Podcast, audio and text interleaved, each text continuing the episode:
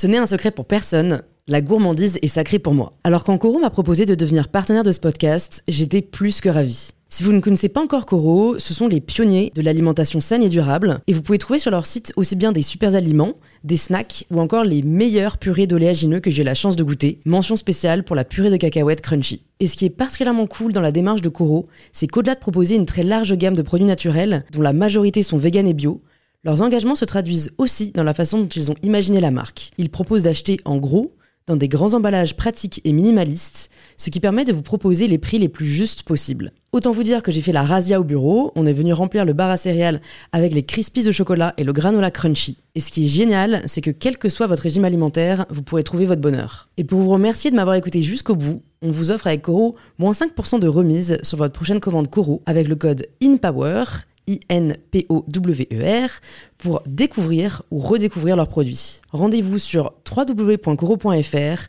et surtout, régalez-vous. Qui décide de ce qui est une meilleure version de soi? Qui décide de ce que c'est la meilleure version du corps? J'ai le plaisir d'accueillir cette semaine Sama Karaki, docteur en neurosciences. Depuis près de 20 ans, Sama étudie l'impact du stress sur notre cerveau, les méthodes qui existent pour le gérer et apprendre à maîtriser son anxiété, mais aussi comment manier sa plasticité cérébrale pour progresser chaque jour. Le prédateur te court après. Prends une drogue récréative. Comme ça, tu le vois plus. Alors qu'il te court après. C'est là le danger. C'est-à-dire que cette drogue récréative, elle va résoudre ton anxiété? Elle va pas résoudre le, danger qui a causé cette anxiété. Notre cerveau réagit au stress psychologique de la même façon qu'une agression physique. Mais qui tire sur le ressort? Ça veut dire qui produit cette, euh, cette aliénation, cette distance? En effet, pour Sama, l'intelligence n'est pas un talent inné, c'est un muscle que l'on peut travailler et elle nous partage comment y arriver dans ce nouvel épisode d'InPower. Travailler sur soi n'est pas forcément ce qui nous fera sentir mieux. De s'arrêter et de se regarder, c'est l'inverse de la distraction. Ce n'est pas le travail euh, qui consiste à juste vivre. Et je suis ravie de vous inviter à rejoindre ma conversation avec Sama Karaki. Bonjour Sama. Bonjour Louise. Bienvenue sur InPower. Je suis très contente de te recevoir. Tu sais que les épisodes avec euh, des neuroscientifiques. Euh, voilà, c'est toujours hyper demandé et je trouve ça chouette parce que en vrai, c'est assez fou de se dire qu'il y a un engouement autour des docteurs en neurosciences aujourd'hui. Mais j'ai l'impression que c'est le cas, tu nous en parleras. Il y a pas mal de sujets que j'ai envie d'aborder avec toi le sujet de l'intelligence, le sujet de la méritocratie, le sujet de la créativité. J'ai bien envie aussi qu'on parle du développement personnel et des limites du développement personnel. Mais avant tout ça, Sama, est-ce que pour les personnes qui ne te connaissent pas encore, tu peux te présenter de la façon dont tu le souhaites? Euh, Alors, je m'appelle Sama Karaki. J'ai voilà, mon prénom et mon nom semblent un peu étrangers parce que je suis libanaise. J'ai grandi au Liban. J'ai fait des études euh, de biologie, biologie moléculaire et d'écologie. Je faisais du théâtre euh, tout en faisant semblant d'être à la fac de bio. Et après, donc, je suis venue en France euh, et j'ai continué mes études euh, d'abord en biologie évolutive et en écologie, et ensuite en neurosciences par hasard, hein, donc euh, sans aucune ambition particulière. Et ensuite, voilà, aujourd'hui, je me méfie de ce trend que tu, dont tu parles, tu as le trend des neurosciences, parce que je, je porte un regard très critique envers les, méthodes, les méthodologies et les interprétations que nous pouvons faire. Donc, comme c'est très demandé, euh, on peut avoir tendance à, simplifier jusqu'à déformer ce que c'est notre cognition, notre pensée. Et donc, euh, je suis fascinée par ces sujets et euh, j'essaye de les, bah, je ne vais pas dire transmettre parce que je commence à me fatiguer, à sentir fatiguée de ce terme parce qu'il y a quand même une posture condescendante dans la transmission, mais voilà, d'exposer, de les partager, de les partager d'une manière qui les déforme pas. C'est ce qu'en fait, euh, très vite, on va tomber dans des idées comme oh, nous avons un cerveau droit, un cerveau gauche, euh, nous avons une capacité de, voilà, je sais pas, de 90% de, notre, de, nos ressources qui ne sont pas utilisées, que les hommes et les femmes n'ont pas les mêmes capacités d'orientation spatiale. Et nous allons en fait trouver très facilement euh, des scientifiques qui vont dire oui, mais bon il faut bien qu'on donne des métaphores, euh, tu vois, par ce souci de parcimonie, par l'élégance euh, des métaphores. Et je pense qu'en fait, dans les sujets que je défends, que des fois ces métaphores deviennent dangereuses, comme ce que nous pensons euh, de l'intelligence, du mérite, de la créativité. Et c'est là, voilà, c'est là où je, je suis le plus fascinée. Très intéressant. Déjà, je me demande, pourquoi t'as pas continué le théâtre? Eh ben, C'est intéressant. je pense que je voulais avoir une forme de certitude, de sécurité économique. Et je pense que ça vient aussi de mon milieu d'origine. Ce que, d'ailleurs, de toute façon, les personnes qui, qui s'émancipent le plus dans ce genre de métiers, qui sont des métiers à risque, sont en général, euh, enfin, d'une manière universelle, euh, beaucoup plus euh, fréquemment viennent des classes moyennes, moyennes supérieures, parce qu'il faut quand même prendre des risques dans des métiers qui, qui n'ont pas nécessairement un futur stable. Donc j'étais un peu prise dans cette recherche de quelque chose qui pourrait euh, voilà, me donner une forme de sécurité pour le futur. Euh, je m'intéresse moins à cette question, mais je pense aussi parce que je l'ai. Donc je ne porte pas de jugement envers euh, les personnes qui, qui, laissent tomber peut-être des fois des désirs profonds et qui prennent moins de risques.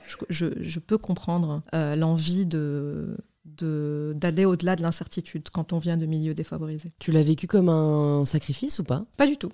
Parce que je trouve qu'il y a beaucoup de poésie, qu'il y a beaucoup de théâtre, en quelque sorte, dans, la molécule. Dans, bah oui, dans la biologie. C'est-à-dire qu'en fait, euh, les comportements des animaux, les comportements humains et même euh, le fonctionnement des plantes euh, sont, sont fascinants. Moi, j'ai jamais, j'ai jamais compris cette dualité science et art, ou science et spiritualité, même. C'est très à la mode aujourd'hui de dire oui, il y a scientifique.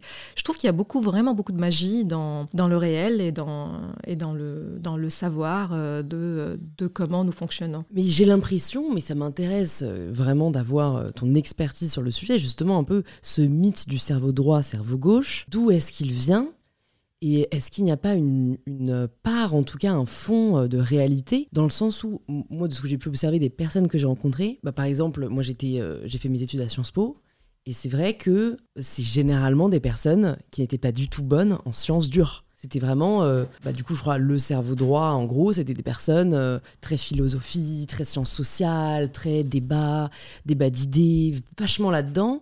Et à l'inverse, du coup, j'étais très admirative. Il y avait un double diplôme qui était avec, euh, bah, je crois, l'université que tu as fait, Pierre et Marie Curie. Il y avait mm. un double diplôme Sciences Po et Pierre et Marie Curie, avec des personnes qui faisaient du coup en parallèle une licence de chimie ou de, bio. Et j'étais fascinée, je me disais, mais comment est-ce qu'ils arrivent à avoir ces deux intelligences qui, moi, me paraissaient en effet assez opposées? Oui, alors déjà, quand tu dis, Louise, deux intelligences, c'est là où ça commence à être une déformation de ce que c'est, parce que c'est exactement la même qui nous permet de construire n'importe quel savoir, quelle connaissance. C'est-à-dire euh, écrire, une, euh, écrire un vers de poésie, c'est le même processus que celui euh, de résoudre une équation mathématique, que celui de déchiffrer euh, un mot pour quelqu'un qui ne sait pas lire et écrire, que celui euh, de théoriser et de celui d'avoir cette conversation. Après, ce n'est pas les mêmes manifestations. C'est Jacques Rancière qui, qui fait cette différenciation. Les intelligences ne se manifestent pas de la même façon.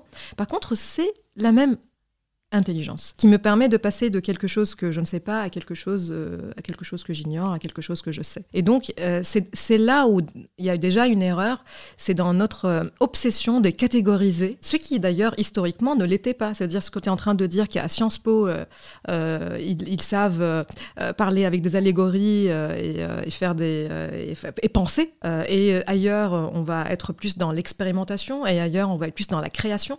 En fait, ces phénomènes ne sont pas si euh, éloignés. En fait, c'est les mêmes phénomènes qui se produisent dans le cerveau. Donc déjà, c'est intéressant parce que ça nous invite à réfléchir, est-ce qu'on a besoin de faire une hiérarchie des intelligences et une hiérarchie des spécialisations? En fait, finalement, euh, c'est les mêmes processus. si on revient quelques siècles en arrière, les mêmes personnes qui faisaient des sciences faisaient aussi, euh, faisaient aussi en fait de l'art et faisaient aussi de la politique et même faisaient aussi, à l'époque, les, les faits religieux réfléchissez aussi à la spiritualité. Ok, nous sommes, nous avons une obsession de nous catégoriser, de nous compartimentaliser. Donc ça, ça revient aussi à une tradition très cartésienne de binarité de l'esprit et du corps. Et en fait, plus, euh, plus on se voit comme des êtres, non seulement nous, le corps et le cerveau, euh, qui sont en fait, voilà, le cœur par exemple, cette idée que mon cœur et mon cerveau qui, qui luttent, moi je suis plus rationnel, moi je suis plus intuitif. Ben, c'est aussi ça, c'est des fables qu'on se raconte sur nous-mêmes. Déjà le cœur, il, il bat, c'est il bat, c'est un, c'est, voilà, c'est un organe qui, euh, qui va en fait euh, générer le, la vitesse du trafic. Ça, moi je trouve ça très poétique, hein, mais, mais ça reste quand même une obsession de nous diviser Alors pourquoi?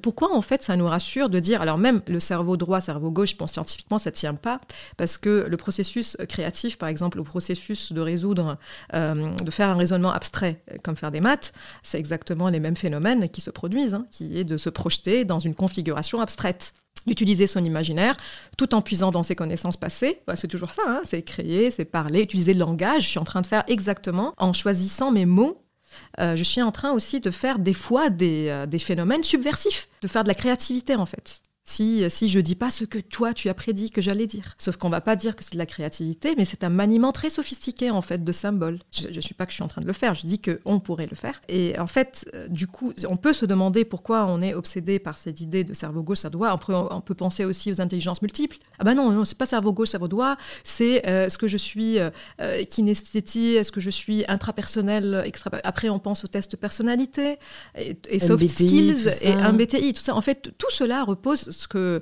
euh, il y a un journaliste au New York Times qui appelait ça l'astrologie du bureau. Je trouve ça, voilà, c'est ça, parce que c'est, euh, c'est en fait, c'est la même euh, pseudo-science en quelque sorte, dans laquelle on a besoin de lire un texte qui nous dit qui nous sommes ça nous donne une forme de, de linéarité en fait entre mes comportements et mes traits. C'est comme si en fait j'ai des dispositions qui expliquent ce que je suis. Et encore plus rassurant, tu as des dispositions qui expliquent ce que tu es et ça me permet de dire ah les gens de Sciences Po ils sont plus euh, euh, pragmatiques au niveau de la pensée euh, et des autres ils sont comme ci des comme ça. Alors en fait bien sûr on a des facilités qui, qui, qui deviennent des facilités parce qu'on les pratique c'est-à-dire cette personne qui est à Sciences Po, ben, ça fait quand même plusieurs années qu'elle baigne dans cette forme de réflexion. En fait, on le voit très bien, rentrer à Sciences Po et sortir de Sciences Po, il y a une façon de parler.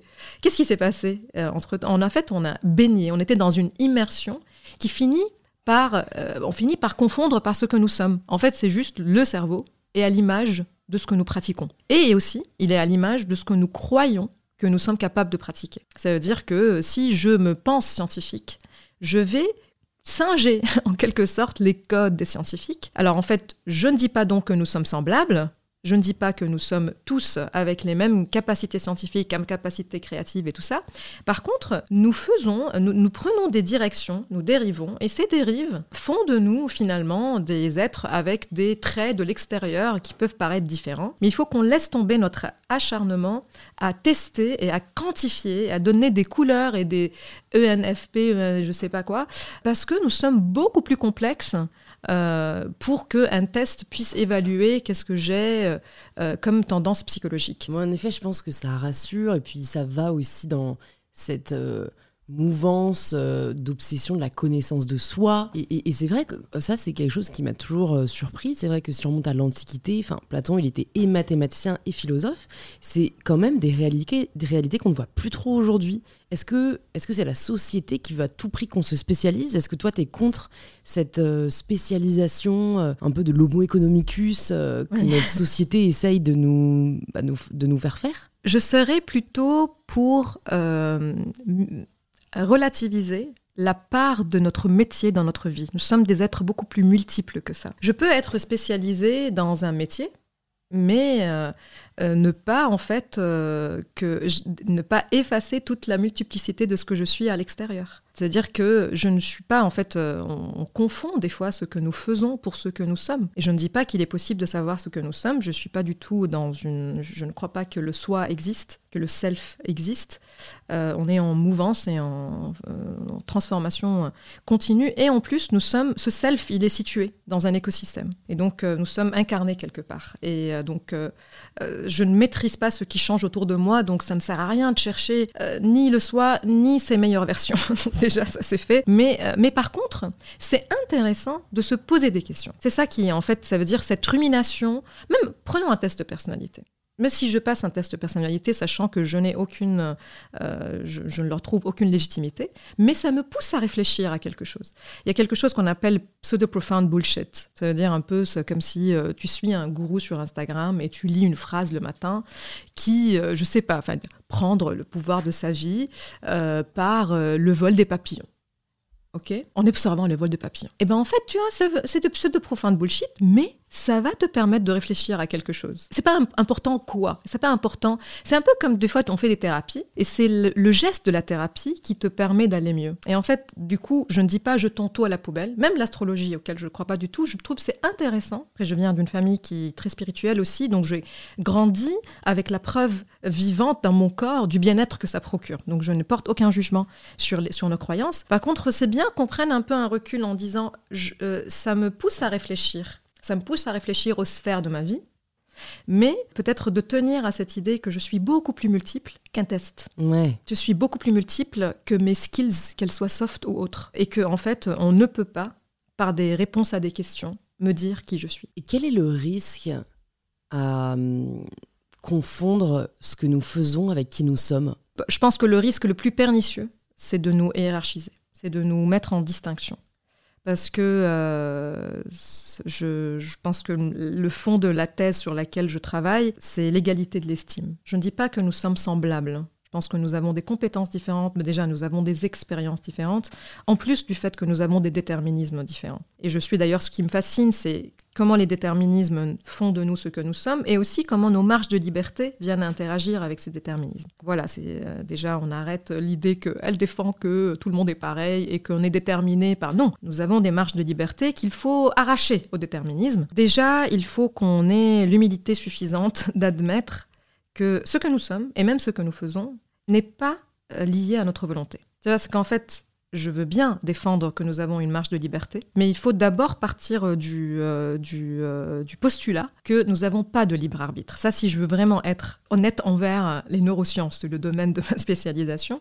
le libre arbitre serait une fiction totale. C'est-à-dire que tout ce que je crois être en train de choisir est déjà déterminé, mais par quoi? Par tout ce que j'ai vécu avant. C'est dire, c'est nos habitudes, c'est tout ce que, tout ce que j'ai construit comme automatisme. Comme c'est beaucoup plus rapide et comme c'est beaucoup moins coûteux, bah c'est ce qu'on appelle le chemin de moindre résistance. Donc je crois choisir, mais en fait je suis en train de, de me comporter selon les déterminismes de ce que j'ai déjà vécu, et puis je rationalise. Et donc avec ce regard, avec cette connaissance et cette humilité envers ma capacité de penser pour moi et contre moi, et enfin je me dis ok, je en prends conscience, et du tout, de temps en temps, je pense contre moi.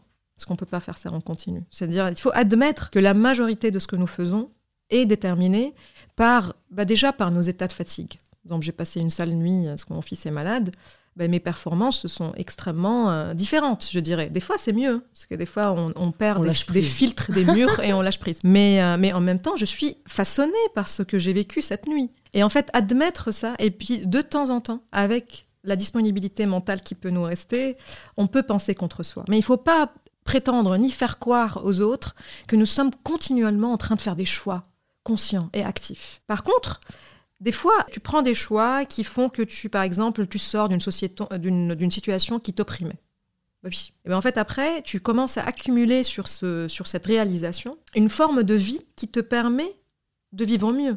Ça veut dire, tu peux dire oui, j'ai façonné qui je suis, mais en fait, avec l'humilité de considérer que la majorité de, de ce qui fait de nous ce que nous sommes est extérieur à nous. Et donc en fait, par-delà, pour ne pas rester théorique, attribuer euh, à nos amis, euh, à nos amoureux, aux gens que nous aimons, peut-être aux choses aussi, peut-être aux gens que nous lisons, à nos rencontres, au fait par exemple d'être en France, tout simplement. En fait, voilà, je viens de rentrer de chez moi, de Beyrouth, je sais que je serais incapable de produire la, même pensée de Beyrouth. Je sais que cette géographie, que l'histoire, que le bruit, que le, chaos ne me permet pas de réfléchir de la même façon. Et donc, regarder en permanence où nous sommes situés, ou en tout cas le savoir d'une manière que je suis situé quelque part, qui me donne la possibilité d'être ce que je suis. Et finalement, de faire l'expérience de cette liberté qui est quand même extrêmement mince. Alors, si je veux du coup euh, être un peu plus optimiste, dire alors en fait, euh, ça veut dire qu'on choisit rien. Et c'est là que c'est intéressant. Spinoza, par exemple, et les neurosciences le rejoignent aussi. C'est que euh, nous avons, alors en fait, je, ne sais plus quel scientifique a utilisé ce terme que je trouve très. Euh, c'est une femme euh, qui dit si on n'a pas de free will, nous avons de free want. Je trouve ça intéressant, ça veut dire que je peux des fois nager contre mon propre courant. Et par exemple dire euh, je ne vais pas la fumer cette cigarette. Il est possible que je le fasse. Et il ne faut pas par contre prétendre que nous avons cette capacité en permanence. Et aussi, bien sûr, l'idée principale, c'est avoir de l'empathie pour les battus et aussi pour les autres. Quand nous, euh, we made it, tu vois. Parce qu'en en fait, la société, c'est pour ça que j'ai commencé par, par dire que la, le danger de confondre ce que nous sommes avec ce que nous faisons, c'est la distinction. C'est-à-dire de croire que nous, on est les battants, et eux et elles sont les battus. Et en fait, c'est là, ça veut dire que j'ai de la compassion pour moi-même, j'ai de la compassion aussi pour les autres, et continuellement dire, je ne sais pas ce, que, ce qui a fait de toi ce que tu es. Et d'ailleurs, ce n'est pas de ma responsabilité de le savoir. Alors là, tu peux me dire, alors on fait quoi? On laisse tout tomber? En fait, non, c'est pas du tout fataliste, parce que la marge de manœuvre, cette marge de liberté, elle prend sens quand on s'organise collectivement. Est-ce que tu peux me donner un exemple récemment euh, d'une fois où tu as pensé contre toi-même Ouh, oui. Alors, c'est il n'y a pas très longtemps, mais ce serait très intime. Euh, c'est par rapport à comment je gère euh, mes relations avec ma famille. Comme j'étais euh, au Liban, je pense que je ne suis, pas prête à aborder, aborder cette. Mais oui, mais effectivement, des fois, j'ai des patterns, un peu comme des habitudes en fait, des habitudes émotionnelles, dans lesquelles, quand je pense d'une manière rationnelle, je me dis il faut que je, il faut que je fasse telle chose, et puis, et puis dans mes émotions, je finis par céder à reproduire ces, des patterns. Et, et je me suis forcée à aller au-delà. À aller au-delà. Et puis aussi, euh, ce matin même, euh, j'étais très fatiguée et euh, j'ai fait des exercices de un peu de yoga, flexibilité. Et c'était vraiment pensé contre moi-même parce que j'avais totalement envie de faire autre chose. Et voilà, en fait, c'est des gestes qui sont pas si compliqués que ça. Et je veux dire, oui, mais c'est de développement personnel peut-être. Donc pour dire aussi que quand je critique le développement personnel, je ne critique pas ce qu'on fait pour aller bien. Je critique par contre l'idée que c'est une, euh, c'est une réalisation, euh, c'est une réalisation qu'on doit aussi utiliser comme forme de distinction par rapport aux autres, alors qu'en fait euh, c'est une, c'est une escale. Qui, qui, me permet en fait de me ressourcer et puis de venir te voir et avoir cette conversation. Mais est-ce que du coup, parce que dans le discours que j'entends, que, que, je comprends et que je plus sois, mais dans cette idée que on est tous égaux dans l'estime et que et qu'il ne faut pas hiérarchiser finalement mmh. euh, tout un chacun. Est-ce que tu as quand même cette volonté de t'améliorer? J'ai l'impression, moi j'ai l'impression que c'est humain. J'ai l'impression que personnellement, j'ai je, une source de joie dans le fait de progresser. Après, c'est peut-être un leurre, c'est peut-être euh, ah sociétal, mais, mais du coup, du coup, il y, a cette idée euh, mm. ben, qui est sous-jacente quand même, euh, in fine, de oui, de, hiérarchie, parce qu'on est dans une. Après, ça peut être envers soi-même. Moi, j'essaye juste de devenir my better self, à savoir la meilleure version de moi-même. Oui, oui. Comment tu te situes par rapport à ça? Alors, s'améliorer, oui, c'est le principe même de l'apprentissage. C'est un désir qui naît euh, de ce qu'encore Ancière appelle le savoir de l'ignorance. Ça veut dire je sais que j'ignore quelque chose. Alors ça peut être mon corps sait qu'il ignore cette posture. Et en fait, du moment où je l'ai vu, je l'ai senti dans mon corps, il y a un désir de le savoir. C'est comme ça qu'un bébé explore. Tu vois, il prend ce verre, il le renverse par terre il a eu un désir. Il s'améliore en fait. Il s'améliore parce qu'il il, s'intéresse à ce qui s'est passé et il est en train de, faire, des, maths et de la physique hein, quand il jette des objets par terre. Il est en train de regarder, ah bah dis donc, quand je verse ce verre, ça tombe par terre. Il va reproduire, un peu comme on fait des exercices, et il est poussé par un désir qu'on appelle intrinsèque pour s'améliorer. Pour, alors je dis, moi j'aime bien dire pour maîtriser pour maîtriser quelque chose. Et bien sûr qu'il y a un plaisir. Tu les jeux vidéo sont, sont basés sur ce plaisir que nous avons quand tu franchis un, niveau. un niveau. Et en fait, il n'y a personne qui te dit bravo, n'est-ce pas? C'est juste, tu sais que tu as franchi un niveau, et du coup, tu, tu es motivé pour continuer. Et c'est comme ça qu'on apprend. Alors, on apprend par renforcement, des fois, ça veut dire que tu tu t'entraînes, tu t'entraînes, tu t'entraînes, et puis hop, tu sens que ton muscle a appris un geste. Ou tu lis, lis, lis, et hop, tu, tu sens que maintenant, tu as compris ce principe. N'importe quelle maîtrise, elle peut être mauvaise hein, aussi. Parce que cette amélioration, elle n'est pas morale. Tu vois, par exemple, si, euh, euh, si je suis euh, quelqu'un de violent et je m'entraîne à bien taper fort et à faire mal, je suis en train de m'améliorer, mais d'une forme qui n'est pas judicieuse pour faire société. Donc en fait, il faut bien se rappeler aussi que des personnes qui sont très minables pour les autres peuvent être au top de leur euh, soi-même. Mmh. C'est-à-dire que c'est le cas de pas mal de bah politiques à travers le monde. Hein. Complètement. Donc en fait, cette, cette quête de soi, elle n'est pas une quête nécessairement ascendante moralement, et elle n'est pas non plus une quête qui vise la distinction. Ça veut dire, elle est en fait, elle répond à un désir profond de maîtriser le monde. Pas dans le sens de le dominer, mais de le comprendre. Et c'est c'est quelque chose qui anime tout être vivant. Enfin, tu mets euh, une souris dans une cage, elle va aller euh, explorer les coins. Elle est en train de s'améliorer, mais elle le fait ni pour nous, ni pour euh, conquérir quelque chose, et bien sûr, ni pour... Enfin, elle peut le faire aussi pour devenir plus forte, pour qu'elle puisse se défendre, si, ou qu'elle puisse aussi attaquer. Donc en fait, voilà, c'est juste ramener cette idée que l'amélioration n'est pas nécessairement à viser de réussite, ni à viser de, performance finalement. De performance. Il y a un plaisir que nous prenons euh, quand on... En fait, voilà, l'idée que le cerveau est fainéant, je ne suis pas tout, du tout d'accord d'ailleurs avec l'idée, si quand on est dans une zone de confort, hop, euh, on envoie un message à nos ex. Tu vois, c'est, Ce serait ballot. Bah, en fait, nous sommes, en fait, euh, notre, notre, notre cerveau, il est aussi, il cherche un relief émotionnel. La platitude, c'est une escale. C'est en fait, mais finalement, on cherche les, défis. Euh, on est intéressé par, par, en fait, un niveau de défi qui n'est pas très éloigné de, de, de nos capacités, mais qui est quand même quelque chose qui nous pousse à faire autre chose. Après, la question, c'est qui décide de ce qui est une meilleure version de soi tu vois. Parce qu'en fait, si, par exemple, prenons le corps, qui est quand même, on est dans une culture de corps, et c'est un peu le sujet de mon travail en ce moment, qui décide de ce que c'est la meilleure version du corps.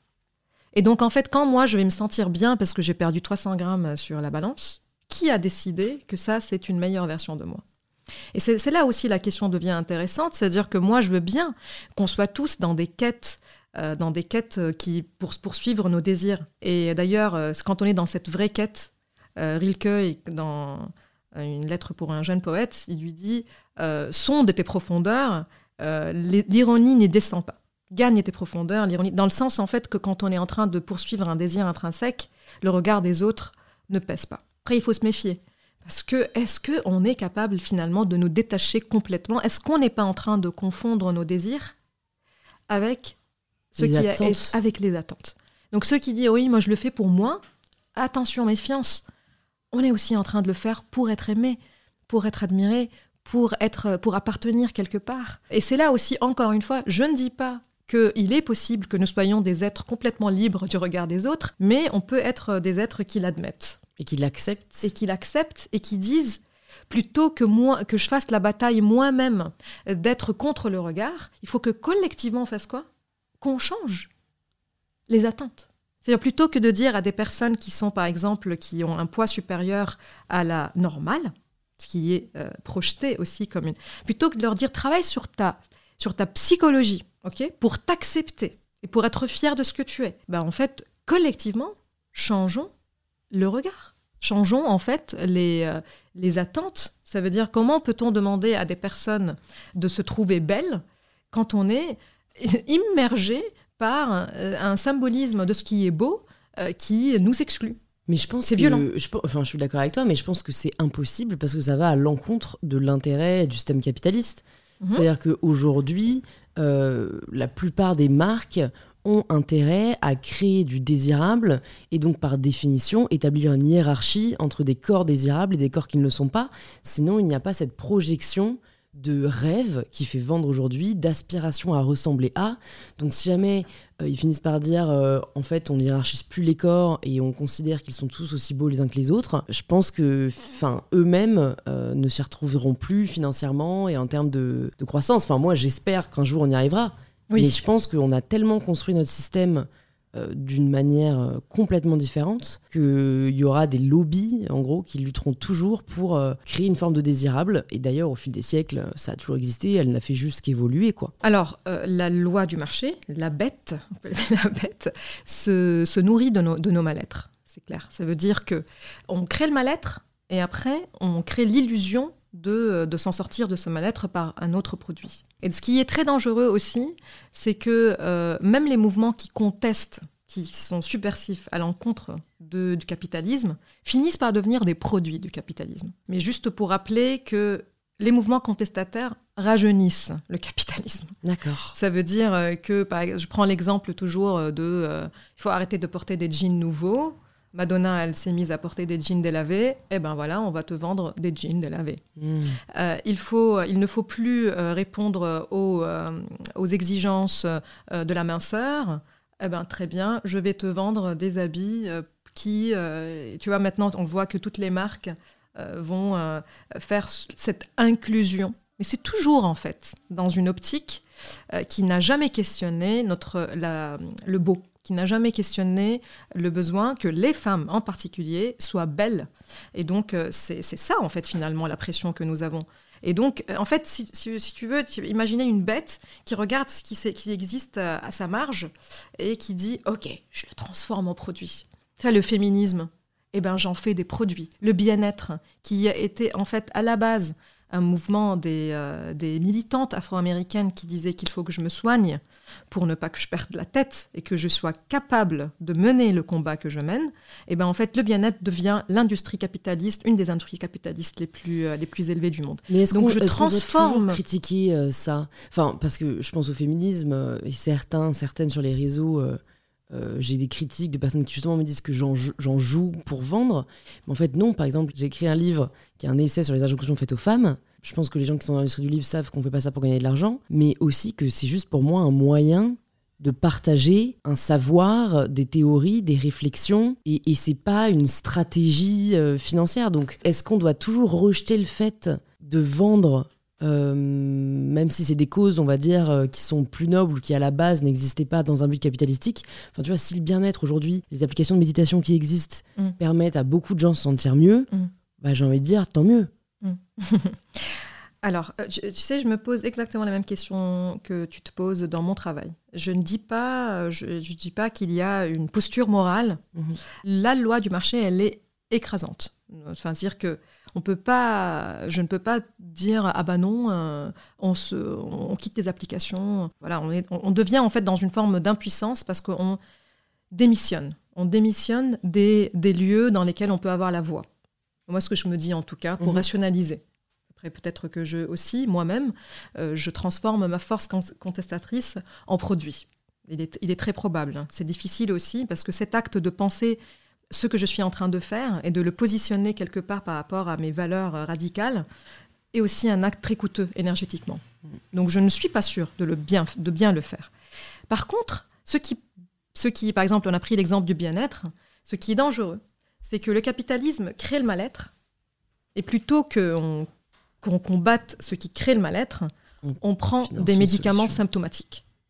Ça veut dire, bien sûr, euh, méditer, ça fait du bien. En fait, moi, je dirais que tout ce qui nous permet de nous distraire de nous-mêmes est bon pour la santé mentale. Alors que médite, que tu marches, que j'ai une conversation absurde avec mon fils de 6 ans, euh, dans lesquelles il imagine que l'immeuble en face, il l'a vu dans Pokémon. Bah, en fait, ça me fait du bien parce qu'il me permet de me distraire de moi-même. Et ça, c'est ça, c'est pour moi une forme de méditation. Et c'est efficace ou c'est un leurre? C'est le principe de la santé mentale, c'est la capacité de, passer à autre chose. Prenons tout ce qui fonctionne. Alors déjà, il faut partir du principe qu'il n'y a pas une recette qui fonctionne pour tout le monde. Tout ce qui nous permet de passer à autre chose. Alors, ça peut être une appli de méditation. Qu'est-ce que ça fait une appli de méditation? Quand ça marche, hein, parce que c'est compliqué, ça te permet de passer à autre chose. Ça te permet de te concentrer sur autre chose.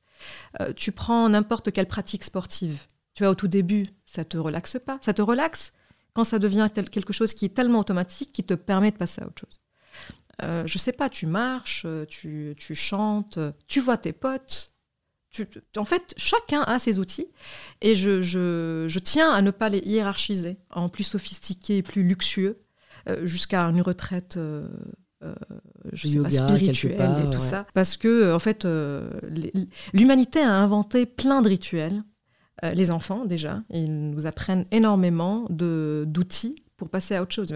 Parce que quand on observe le jeu de l'enfant, ben, l'enfant, il fait euh, c'est une super application de bien-être qui, en fait, il se distrait du réel en rentrant dans des scénarios complètement absurdes dans lesquels il meurt, il survit, il tue, euh, il, vit en fait finalement des situations qui sont... C'est du jeu. Et en fait, c'est ça, c'est ça notre capital bien-être.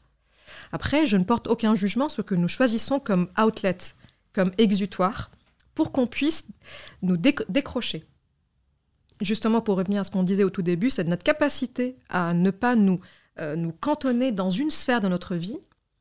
C'est le burn-out, c'est ça. C'est quand on n'arrive plus à regarder le ciel, C'est quand on n'arrive plus à apprécier notre vie familiale parce que la vie professionnelle s'effondre, n'est-ce pas? Et ben en fait, c'est notre capacité à sautiller comme ça entre les sphères et à ne pas nous prendre au sérieux finalement. C'est ça qui fait du bien. Et c'est ça aussi qui fait que les, euh, les, dans la tradition euh, des luttes, il y a de la jouissance, il y a de la joie. Parce que nous avons besoin de cette joie pour, une, pour prendre une escale. C'est ça le bien-être. C'est une, c'est une distraction, même des choses les plus atroces du monde, qui nous permet de nous ressourcer, de passer à autre chose. Ce n'est pas la destination. Ce n'est pas la destination. C'est une escale qui nous permet, pour ceux et celles qui le veulent, euh, de nous organiser pour nous attaquer à ce qui ne va pas dans le monde et il y a du boulot. Est-ce que c'est pas un leurre quand même parfois? Parce que tu vois, euh, quand on voit aujourd'hui euh, le temps que euh, certains réseaux sociaux peuvent nous prendre, on se fait happer justement dans la distraction. J'avais vu une vidéo que j'avais trouvée très parlante sur TikTok, qui était très justement distrayante et qui à la fin disait genre arrête, t'es en train d'essayer de d'échapper à ton, ton anxiété, mais c'est pas comme ça que tu vas y arriver. Et j'avais trouvé ça euh, très parlant parce qu'aujourd'hui, je pense qu'il y a des personnes qui regardent des émissions de divertissement, euh, en effet, bah, pour, se, pour se distraire, mhm.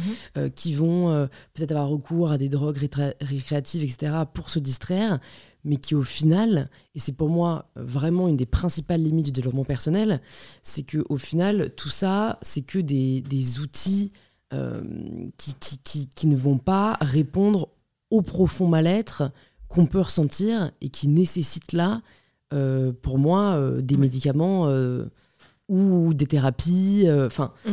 et, donc voilà, pour moi, j'avais pas l'impression que la distraction était une vraie réponse aux problèmes de santé mentale. Donnons un exemple. Par exemple, là, il y a un prédateur qui nous, qui nous poursuit. Et on va se mettre à courir, on n'est pas bien, n'est-ce pas? On est anxieux on a raison d'être anxieux. Et euh, admettons que le cerveau ne fait pas de différence entre un prédateur qui nous poursuit et euh, une attaque à nos besoins psychologiques. Par exemple, euh, une attaque à notre appartenance sociale, une attaque à notre statut social. Donc on va répondre avec cette anxiété. Alors, regarde l'absurdité. Si je te dis que le prédateur te court après, prends une drogue récréative. Et comme ça, tu le vois plus. Alors qu'il te court après. C'est là le danger. C'est-à-dire que cette drogue récréative, elle va résoudre ton anxiété. Elle va pas résoudre le, danger qui a causé cette anxiété. Ou un, autre exemple, juste simplement, tu as la jambe euh, cassée et je te donne un antidouleur et tu marches sur cette jambe cassée. Et donc, moi, je veux bien que quand on est dans des, euh, dans, par exemple, ma situation de mère qui me demande, des fois, je me dis, j'ai besoin de pouvoir ressourcer simplement mon corps maintenant il a 6 ans, ça va mieux, mais il y, a les premières années de la vie d'un enfant, le corps. Et ça, c'est quelque chose qui n'est pas assez. Euh, euh, qui, devient de plus en plus en la charge mentale que nous pouvons porter et que nous avons besoin d'exutoire. C'est un droit euh, d'avoir ça c'est au niveau individuel et au niveau collectif nous avons besoin d'exutoire de tout ce qui arrive à notre planète de tout ce qui arrive à la société Donc en fait, nous avons droit d'avoir ces anxiétés, nous avons droit d'avoir ce qui, apaise ces anxiétés. Par contre, il ne faut pas oublier que nous avons un prédateur qui nous court après. Alors là, par contre, ça serait absurde de ma part de dire à une personne qui souffre, euh, arrête de te distraire, va attaque-toi au prédateur. Parce que a, déjà, il n'y a jamais un être humain qui s'est attaqué à un mastodonte à moins avec une bazooka, mais je veux dire, tu, ce n'est pas comme ça que ça s'est fait. Ça s'est fait comment? On s'est organisé. C'est-à-dire, moi, je veux bien qu'on apaise nos anxiétés, mais aussi qu'on les organise, qu'on organise nos colères, qu'on organise nos peurs, et qu'on passe de dire euh, le problème de l'éco-anxiété, c'est l'éco-anxiété. Non, le problème de l'éco-anxiété, c'est ce qui la cause. Et par contre, ah, cherchons des outils d'apaisement. Nous avons droit, face à un monde abîmé, de trouver euh, ce, qui nous, qui nous fait du bien. Moi, je le trouve énormément dans les amitiés. Je le trouve aussi dans, dans les gestes euh, sensoriels aussi. Enfin, ça, c'est mes outils. Et après, chacun trouve ses outils et je n'ai aucune hiérarchie de valeur entre ceux qui... Si c'est manger des choses sucrées et grasses, je n'ai rien à dire, ni donner des, euh, des leçons à, au choix que nous faisons pour aller mieux. Par contre, nous nous avons aussi besoin du mieux que nous pouvons, de trouver notre place dans une organisation collective pour changer et s'attaquer aux sources du mal C'est-à-dire que comme un médecin qui te dit euh, prends cet antidouleur, prends cette, euh, cet antipérique, comme ça tu, la fièvre va descendre. Mais, euh, mais, aussi, il va, il va, il va, il va devoir s'intéresser à est-ce que c'est une infection et elle est où et te donner l'antibiotique. Voilà, donc c'est un peu, imaginons notre système immunitaire un peu collectif. C'est ça, c'est un peu les deux. Je dirais que c'est une échelle qui est très différente. C'est-à-dire, moi, par exemple, je me dis, moi, je peux passer une vie au top de moi-même psychologiquement. Je médite, je fais du yoga, je mange très bien. Eh bien, en fait, on s'en fiche. Je serais juste un être humain, un mammifère qui est passé et qui est mort avec un foie super propre. Et en fait, moi, je, moi, je, moi, je m'intéresse pas à ça. Je m'intéresse. Moi, je m'intéresse euh, à que je sois dans une santé qui me permet de fonctionner, qui permet d'apprécier le monde. Mais je ne comprends pas que cela devienne un critère de, de, de distinction entre les gens que ah mais je mange pas ça parce que ça me en fait mais moi je, n'ai rien à faire de l'état de ton de ton foie de l'état de ton estomac et de l'état de ta flore intestinale. C'est en fait c'est un peu c'est devenu comme un comme l'hygiénisme. En fait cet hygiénisme est devenu un un marqueur de classe sociale et c'est là où ça devient très pernicieux parce que à la base, il est là pour donner la force pour, euh, pour qu'on puisse continuer à faire avancer notre réel, notre réel. Et ça devient, il y a une sociologue américaine qui, euh, qui a écrit The Sum of Little Things, ou la somme de petites mmh. choses, dans laquelle elle montre comment les classes privilégiées, dominantes, de plus en plus en fait pratiquent ce genre euh, de distinction du corps, de la santé, la peau, les cheveux, mais pas pour euh, se sentir bien, mais pour indiquer aux autres euh, leur supériorité. Et donc en fait, ça devient une question de justice sociale, tout comme on peut questionner aussi tous les mouvements écolos qui ne questionnent pas euh, la justice environnementale. Ça veut dire ce n'est pas en fait quand je suis une parisienne euh, qui prend mon vélo et qui a toujours sa bouteille en inox, je n'ai pas fait ce qu'il faut et je n'ai pas à critiquer euh, une personne au Népal ou en Mozambique qui jette ses saletés par terre parce que cette personne consomme énormément moins que moi en tant que, que personne urbaine. Alors, tu vas me dire, oui, mais ça, c'est aussi, c'est de l'ordre des connaissances. Mais si je pense qu'on a à gagner en empathie, en compassion les uns pour les autres, et aussi en humilité par rapport à nos micro-gestes mmh. de, militantisme, ou euh, de militantisme, que ce soit écolo ou que ce soit féministe, ou que ce soit ça. C'est-à-dire que c'est... Euh, en fait, voilà, c'est marrant parce que il y avait, je ne sais plus qui l'a dit la première fois, mais qu'un féminisme sans lutte des classes, c'est du développement personnel. Et en fait, après, ça a été imprimé en t-shirt et que, en fait, je le trouve des fois comme ça dans les salles de yoga écrit. Je me dis voilà, le capitalisme qui se nourrit des mouvements contestataires, c'est-à-dire voilà, et le reproduit en produit. Et finalement, euh, voilà, c'est tout ce qui est sur tout ce qui questionne devient euh, devient en fait un produit. ça m'intéresse ta, ta, métaphore euh, d'immunité collective. je vais être sûre de bien comprendre parce que j'ai du mal à comprendre en quoi, euh, si je prends euh, une amie des réseaux, euh, Marine, qui, qui, est très très anxieuse, qui a vraiment, on a fait une vidéo ensemble, elle partageait le fait que, tu vois, elle en était au point de plus tellement pouvoir se déplacer pour aller mmh, mmh. au supermarché parce qu'elle faisait des, des, énormes crises de panique, etc. moi, ce que je trouve dangereux dans le, dans le développement personnel, c'est prétendre qu'il y a toujours une cause à un mal-être. C'est-à-dire qu'on pourrait creuser, est-ce que c'est dû à euh, euh, son éducation? Est-ce que c'est parce qu'elle a eu un truc quand elle avait deux ans? Il y en a qui vont encore plus loin en parlant de trauma intergénérationnel. Enfin, moi, moi, je trouve que ça, va, ça part un peu loin. Et, donc, du coup, ça peut être culpabilisant pour elle. Bah parce qu'en fait, euh, elle aimerait bien s'attaquer à la cause, au prédateur dont tu parles, mais en fait, elle a aucune idée de ce que mm. c'est. Mm. ça se trouve, c'est juste chimique. Et de l'autre côté, quand tu parlais du coup d'organisation, j'ai du mal à voir comment les autres entrent en jeu dans elle, son mal-être personnel et l'anxiété qui, à part euh, l'éco-anxiété, euh, est un phénomène au final assez euh, individuel quoi. Oui.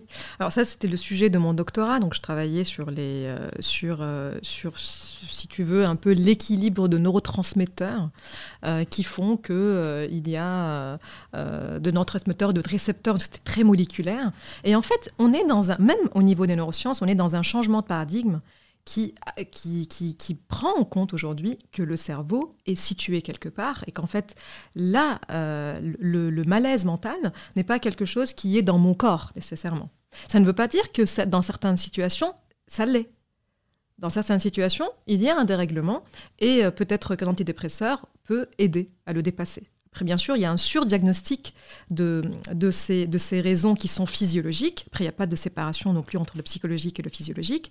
Par contre, ce qui, ce qui est pernicieux dans le développement personnel, et même, je dirais, dans la psychologie moderne, dans toutes les thérapies, surtout la psychanalyse, c'est de euh, exagérer la part de notre euh, personne, de notre psychologie, de, euh, et surtout, donc encore une fois, de notre enfance, sur ce que nous sommes. Bien sûr que ça a un impact, mais aussi qui nous avons croisés dans cette enfance, qui nous avons eu comme amis, ça, tout ça, ça ne fait pas partie, qui, qui, nous a regardés, qui nous avons regardés.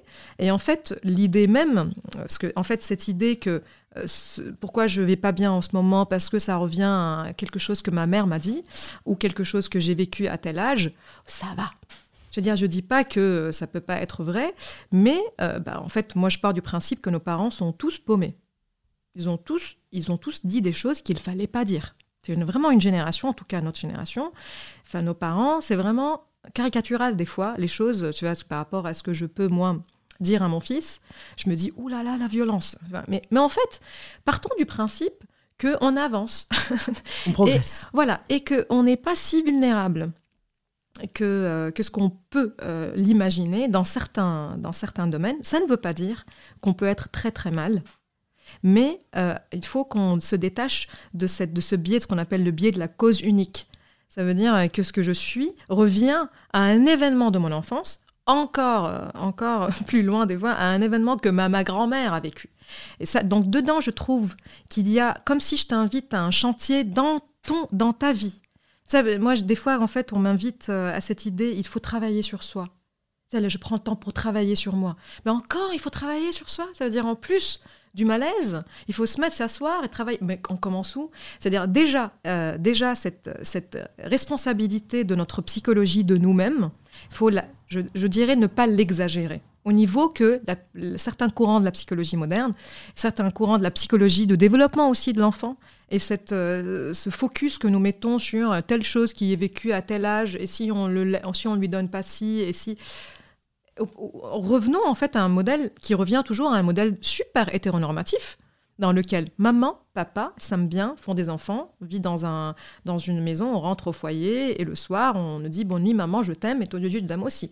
Voilà, en fait, bah, du coup, où est-ce qu'on met dans ces modèles hétéronormatifs donc la psychanalyse euh, décrit, euh, les, toutes les autres formes de parentalité et toutes les autres formes de manifestation de l'amour euh, Hook, elle a, elle a un travail très intéressant qui a par exemple pour moi été thérapeutique. Ça veut dire d'exprimer en fait la diversité des manifestations de l'amour parce que moi j'avais commencé à comparer avec les manifestations françaises et les manifestations occidentales et de me dire donc euh, je, n'étais pas aimée par exemple. Et en fait à chaque fois je réalisais que je tombais dans des pièges qui sont euh, eurocentrés parce que euh, et qui sont aussi historiques, c'est pas juste placé géographiquement, parce que la famille aussi, c'est un concept qui est assez récent dans notre espèce humaine. Et ce, cette idée que euh, la mère, le père et ce qu'il et les grands-mères, disons aussi, admettons de la même façon que nos parents sont tous paumés, et aussi que nos grands-mères, plus on remonte dans nos ancêtres, franchement, ils ont eu des vies pourries. Mmh. Hein, je veux dire, admettons-le, arrêtons de chercher. Euh, de, fouiller en fait. J'aime bien cette phrase et je pense que c'est quelqu'un de proche qui me l'a dit, mais je, je oubliais. C'est si ce n'est pas cassé, ça ne sert à rien de le réparer. J'adore cette phrase parce que je pense, et une autre personne aussi m'a parlé de cette métaphore, il fait du bateau et il me dit que ça, ça, ça tangue. Ça tangue, sauf quand je vais vite.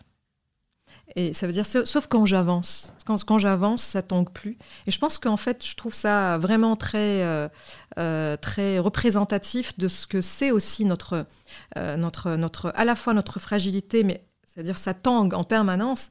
Il faut avancer. Et, et, cette idée que la psychologie nécessite de s'arrêter et de se regarder ben, c'est l'inverse de la distraction. Tout à l'heure, on disait la distraction, c'est s'oublier, ne pas se prendre au sérieux. Tu prends par exemple les recherches neuroscientifiques qui vont montrer que les personnes croyantes euh, subissent euh, moins, violemment hein, les détresses euh, et les adversités et même les maladies mortelles. Tu vas dire, ah bah oui, bien sûr, euh, la foi catholique ou la foi protestante ou bouddhiste ou musulmane. En fait, non, c'est le sujet de la foi. Pourquoi? C'est la foi elle-même qui fonctionne parce que ça te permet de ne pas te prendre au sérieux. Donc en fait, c'est l'inverse du développement personnel. Le développement personnel, c'est autre chose. Je ne dis pas que c'est pas intéressant, mais par contre, c'est autre chose. C'est de temps en temps, on s'assoit comme ça, on dit bah alors comment ça va? Comment je fais? Quels sont mes patterns comportementaux? Est-ce que je peux être plus sympa pour les gens qui m'aiment? Est-ce que je suis pas entourée de gens qui sont un peu quand même euh, toxiques et tout ça? C'est bien. Mais ce n'est pas, ce n'est pas le travail euh, qui consiste à juste vivre à juste exister quelque part et à se distraire, à se prendre moins au sérieux et à vraiment se tourner vers toute cette complexité qui nous entoure. Et en fait, euh, des fois, ça nous arrive. Hier même, une amie euh, dont le cousin est tombé en plongeant sur un rocher. Il a perdu, euh, il s'est paralysé du, de tout le corps. Et elle me racontait comment cet homme était musicien et militant et vivant et tout ça. Et toutes les deux, on se disait, enfin, les sujets de, nos appels passés dans lesquels, oui, il m'a écrit, je lui ai dit tout ça. À quel point on arrivait à relativiser et à dire que on est bien, tu vois. On arrive à se lever, on arrive à. Et en fait, je pense que c'est un peu, euh, peu peut-être absurde ce que je vais dire, c'est que ben, on relativise et on se dit que ça va quand même. Hmm. Et je pense que euh, ça, c'est au niveau de notre santé mentale. Ça ne veut pas dire qu'il faut qu'on éteigne notre indignation face à ce qui va mal dans le monde. Ça ne veut pas dire qu'il faut qu'on... Et quand je dis indignation, je ne suis pas en train de dire, je me mets là et je te dis, ouais, Louise, qu'est-ce qu'on est en train de faire? Tiens, on va maintenant comme ça nous organiser pour faire... Non, euh, il y a une organisation. Ça veut dire que la colère politisée, ce n'est pas l'expression euh, affective de la colère. C'est l'expression euh, qui, qui tourne. En fait, la colère, c'est un signe qu'il y a quelque chose d'injuste qui se produit. L'éco-anxiété, c'est une invitation à réfléchir comment on peut changer les modes de production et de consommation. Et en fait, voilà, ça va en, parallèle. Je dirais, si je veux donner une recette euh, vraiment très personnelle, ce serait ne pas trop se prendre au sérieux, euh, prendre des escales de temps en temps pour, pour soigner ces corps qui, qui, sont, qui sont quand même écrasés par beaucoup de violence, et ne pas oublier que la source du mal, elle est externe à nous-mêmes, et qu'il faut qu'on la combatte, donc ça veut dire ne pas la subir, mais qu'il faut la combattre de là où on, de là où on est placé. C'est intéressant parce que final, ce que je comprends euh, de ce que tu nous partages, c'est que travailler sur soi n'est pas forcément ce qui nous fera sentir mieux, contrairement à ce qu'on essaye de nous faire croire. Il y a un côté très... Euh, c'est un projet très narcissique. Volontariste, très... Euh, mais qui, qui donne aussi, j'ai envie de dire, de l'espoir. C'est qu'on a l'impression de pouvoir avoir le contrôle sur notre bonheur, sur notre bien-être. Et, je voulais te parler du stress parce que justement, j'ai vu que c'était euh, ton premier un peu domaine d'études qui aujourd'hui, on le ressent, j'ai l'impression, plus que jamais. Euh, je voulais savoir, qu'est-ce que, durant ces années où tu as étudié le stress, qu'est-ce que tu as appris de surprenant par rapport au stress Peut-être quelles idées tu as déconstruites par rapport au stress et qu'est-ce que ça a changé dans ton quotidien Alors peut-être l'idée la plus surprenante, je le trouve fascinante, c'est le fait que notre cerveau réagit au stress psychologique de la même façon qu'une agression physique. Et en fait, du coup, c'est pour ça que si maintenant, par exemple, je te dis c'est quoi ces questions nulles Enfin, même si tu, as un statut et en fait, euh, ou même si toi tu me dis mais Sama, tu dis n'importe quoi, je vais avoir une réponse comme si tu m'agresses physiquement. Je vais transpirer, je vais avoir le cœur qui bat, je vais avoir en fait des réactions qui me prépare à t'attaquer physiquement. Alors je vais pas le faire.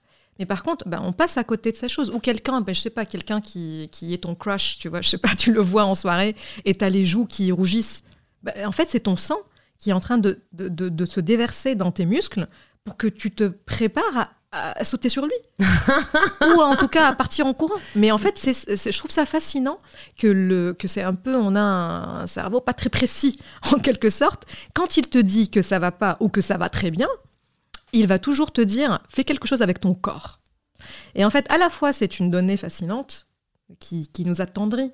Parce que quand je te donne ces exemples, mais maintenant, pense au fait que, par exemple, tu vis une vie dans laquelle tu es humilié quotidiennement eh ben, en fait, tu es agressé dans ton corps, même si tu ne l'es pas.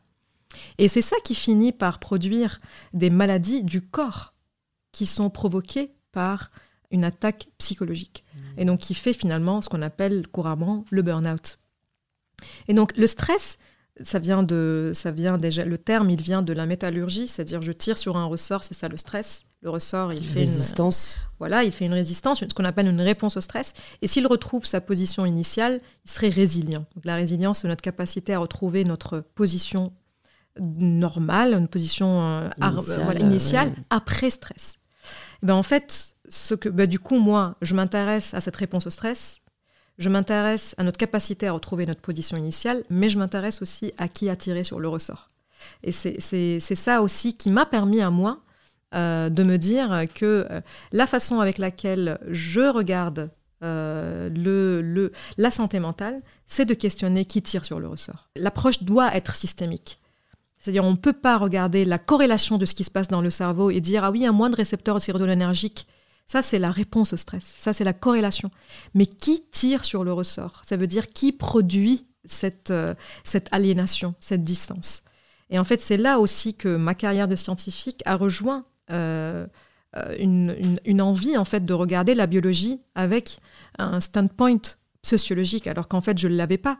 Mais, je, mais en fait, je voulais placer ce, ce cerveau là où il est et d'arrêter de l'amener dans un laboratoire et de dire que le stress est un phénomène extérieur au cerveau. C'est parce qu'en fait, ceux qui tirent sur nos ressorts psychologiques sont extérieurs à nous-mêmes. Peut-être la deuxième chose qui est, qui, que je trouve fascinante et qui a changé aussi la manière avec laquelle j'élève mon fils et la manière avec laquelle j'aborde moi-même euh, ma vie quotidienne, c'est l'importance de, ce, que, ce capital distraction est un phénomène quotidien, banal, que j'appelle banal. C'est pas une retraite, c'est pas des vacances, c'est en fait voilà le détachement quotidien de tout ce qui peut paraître comme très pesant et de retrouver euh, euh, peut-être quelque chose que c'est ma grand-mère en fait qui le faisait en pleine guerre civile. Il y avait toujours ma grand-mère assise quelque part qui prépare quelque chose à manger en chantonnant. Et cette capacité à, retrouver euh, le droit de se distraire, euh, comme l'enfant qui arrache toujours son droit de jouer euh, au milieu de l'atrocité. Et je pense que je me dis, ça, c'est mon droit. Je, je, ne veux pas qu'une sphère, qu'un amour, même qu'à ma condition de mère, à ma condition d'essayiste ou quoi que ce soit, je commence à être exposée, des fois je me fais attaquer sur les réseaux. Tout ça, en fait, je me dis, tout ça, je le vis c'est vrai, ça peut m'habiter, je peux être des fois prise par des choses qui sont pas très belles, des jalousies, euh, ou des, euh, où je me sens attaquée, ou tous ces sentiments, je me dis bah, qu'ils circulent du moment où j'arrive à passer à autre chose de temps en temps. Et je pense que ça, c'est ça, ça, ça, je le vis mm. quotidiennement dans mon corps. Du coup, le fait de vivre des situations stressantes, il y a quand même une forme de positivité parce que c'est ce qui permet de forger notre résilience. Tu vois, de, de, de ce que tu nous as partagé, j'ai l'impression que quelqu'un qui ne vivrait jamais de situation de stress, donc ce qu'on peut a priori envier parce que c'est quand même chouette, est-ce que au final, ça ne le desservira pas plus tard, parce que la résilience, cette capacité mm. à rebondir, cette capacité à avoir peut-être été tiré, euh, mm. si on prend la métaphore, et, et, à toujours réussir à revenir à notre position euh, euh, voilà, initiale, c'est en fait une, une force euh, qui nous permet de, de, dépasser des épreuves de la vie mieux que quelqu'un d'autre. quoi. C'est très intéressant parce que je me méfie énormément de cette idée euh, que le fait d'avoir été torturé dans son enfance ou mm. torturé, ça nous rend plus résilients. C'est faux. C'est vraiment quand on a ce qui ne nous a pas tués, nous a complètement euh, rendu abîmé, euh, et nous a surtout pas rendu meilleur en plus. c'est vrai que cette phrase qui ne tue pas nous rend plus fort. Voilà. Je crois que c'est vraiment pour se rassurer parce que ça peut exister, mais c'est des ça peut exister, mais euh, ça peut par exemple on s'attache aux histoires de l'artiste qui a été voilà qui a vécu des difficultés, on s'attache à l'idée du génie déjà qui existe, mais de personnes brillantes qui ont été virées de l'école. Ça ne représente pas la réalité du monde. Du coup moi je m'intéresse pas à ces fables. La réalité c'est que quand on a été stressé comme tout à l'heure, ce que je disais, ça nous enlève, en fait, ça nous préoccupe dans notre corps, et donc ça, nous, ça enlève euh, nos compétences cognitives sur lesquelles repose finalement ce que nous allons faire. Donc euh, je pense qu'il voilà, il ne faut pas perdre de vue que, euh, que le, stress, il y a des niveaux de stress qui sont opposés à tout ce qui nous permet de nous émanciper. Par contre, la résilience quotidienne, peut faire que de l'extérieur, on subit des stress, mais en fait, on est en train de les bien vivre. Ça, on peut faire l'expérience avec les gens qui nous entourent. On vit la même chose. Tu vois, des gens qui le vivent très bien dans une queue de supermarché. Tu vois, j'avais un ami qui voulait toujours avoir euh, la, euh, arriver le premier, tu vois, donc il disait toujours reste là sur, sur cette ligne, un pied sur celle-là et tout ça, et d'autres qui chantonnent, n'est-ce pas? On fait l'expérience de ça. Et, en fait, voilà, c'est comment on vit le monde pas comment est le monde. Mais il y a quelque chose qui, est très intéressant, je reviens au jeu de l'enfant. Parce que si on observe le jeu de l'enfant, il vit, il crée des situations très stressantes. En fait, euh, il, saute sur une jambe, il ne voit pas, n'est-ce pas? Euh, c'est des poissons qui sont poursuivis par des pêcheurs, c'est des souris qui sont poursuivis par des chats. En fait, ils se mettent dans des situations dans lesquelles ils vivent l'expérience de l'incertitude, d'une perte de contrôle, de l'humiliation, Genre, euh, tu sors, euh, tu exclus du cercle, tu reviens après. Mais qu'est-ce qui fait qu'ils le vivent bien et puis après on passe à autre chose? C'est que c'est dans le, ce havre qui est le monde du jeu. Donc en fait, finalement, si je peux penser un peu biologie évolutive, j'essaie de le faire de moins, en moins, est-ce que le jeu, le jeu n'a pas cette fonction de nous entraîner, tel que tu le dis, nous entraîner à créer un capital de résilience dans lequel je me dis, je suis en train de vivre quelque chose de très violent. Parce que, parce que mon ami qui a 5 ans, il vient de me de me de me de me m'exclure m'exclure ou même si tu entends ce qu'il se raconte je te coupe la tête t'es gelé es, je te transforme en eau et tout ça mais je sais que c'est un jeu alors tirons ce fil ça veut dire qu'en fait tout ce que nous pouvons vivre euh, comme compétition tout ce que nous pouvons vivre comme exposition par exemple au jugement des autres quand je prends la parole il y a toujours en fait ce petit stress qui vient du fait que je vais peut-être me mettre à dire n'importe quoi. Peut-être euh, je vais, euh, je sais pas, je vais avoir peut-être euh, une saleté sur mon visage que j'ai pas vu. Il y a toujours en fait c'est et de se, de se rappeler de ce, qu'on se disait enfant, sans en prendre conscience, que ce n'est qu'un jeu. Est-ce que en fait on maintenant par exemple je me dis euh, je suis en train de parler avec toi putain c'est une grosse influenceuse euh, Louise et tout ça et je suis très fatiguée. Mais je me dis même si je tiens à tout ce que je te raconte quelque part en moi il y a une part qui dit ce n'est qu'un jeu. Euh, au pire. désacraliser et en fait avoir cette liberté un peu peut-être peut-être c'est là notre marge de manœuvre de vraiment ne pas nous prendre au sérieux trop.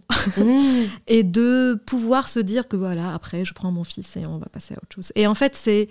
Voilà, je pense que c'est une posture euh, qui, euh, qui, qui euh, sélectionne dans ce que nous vivons, là où nous avons du contrôle et là où nous n'en avons pas.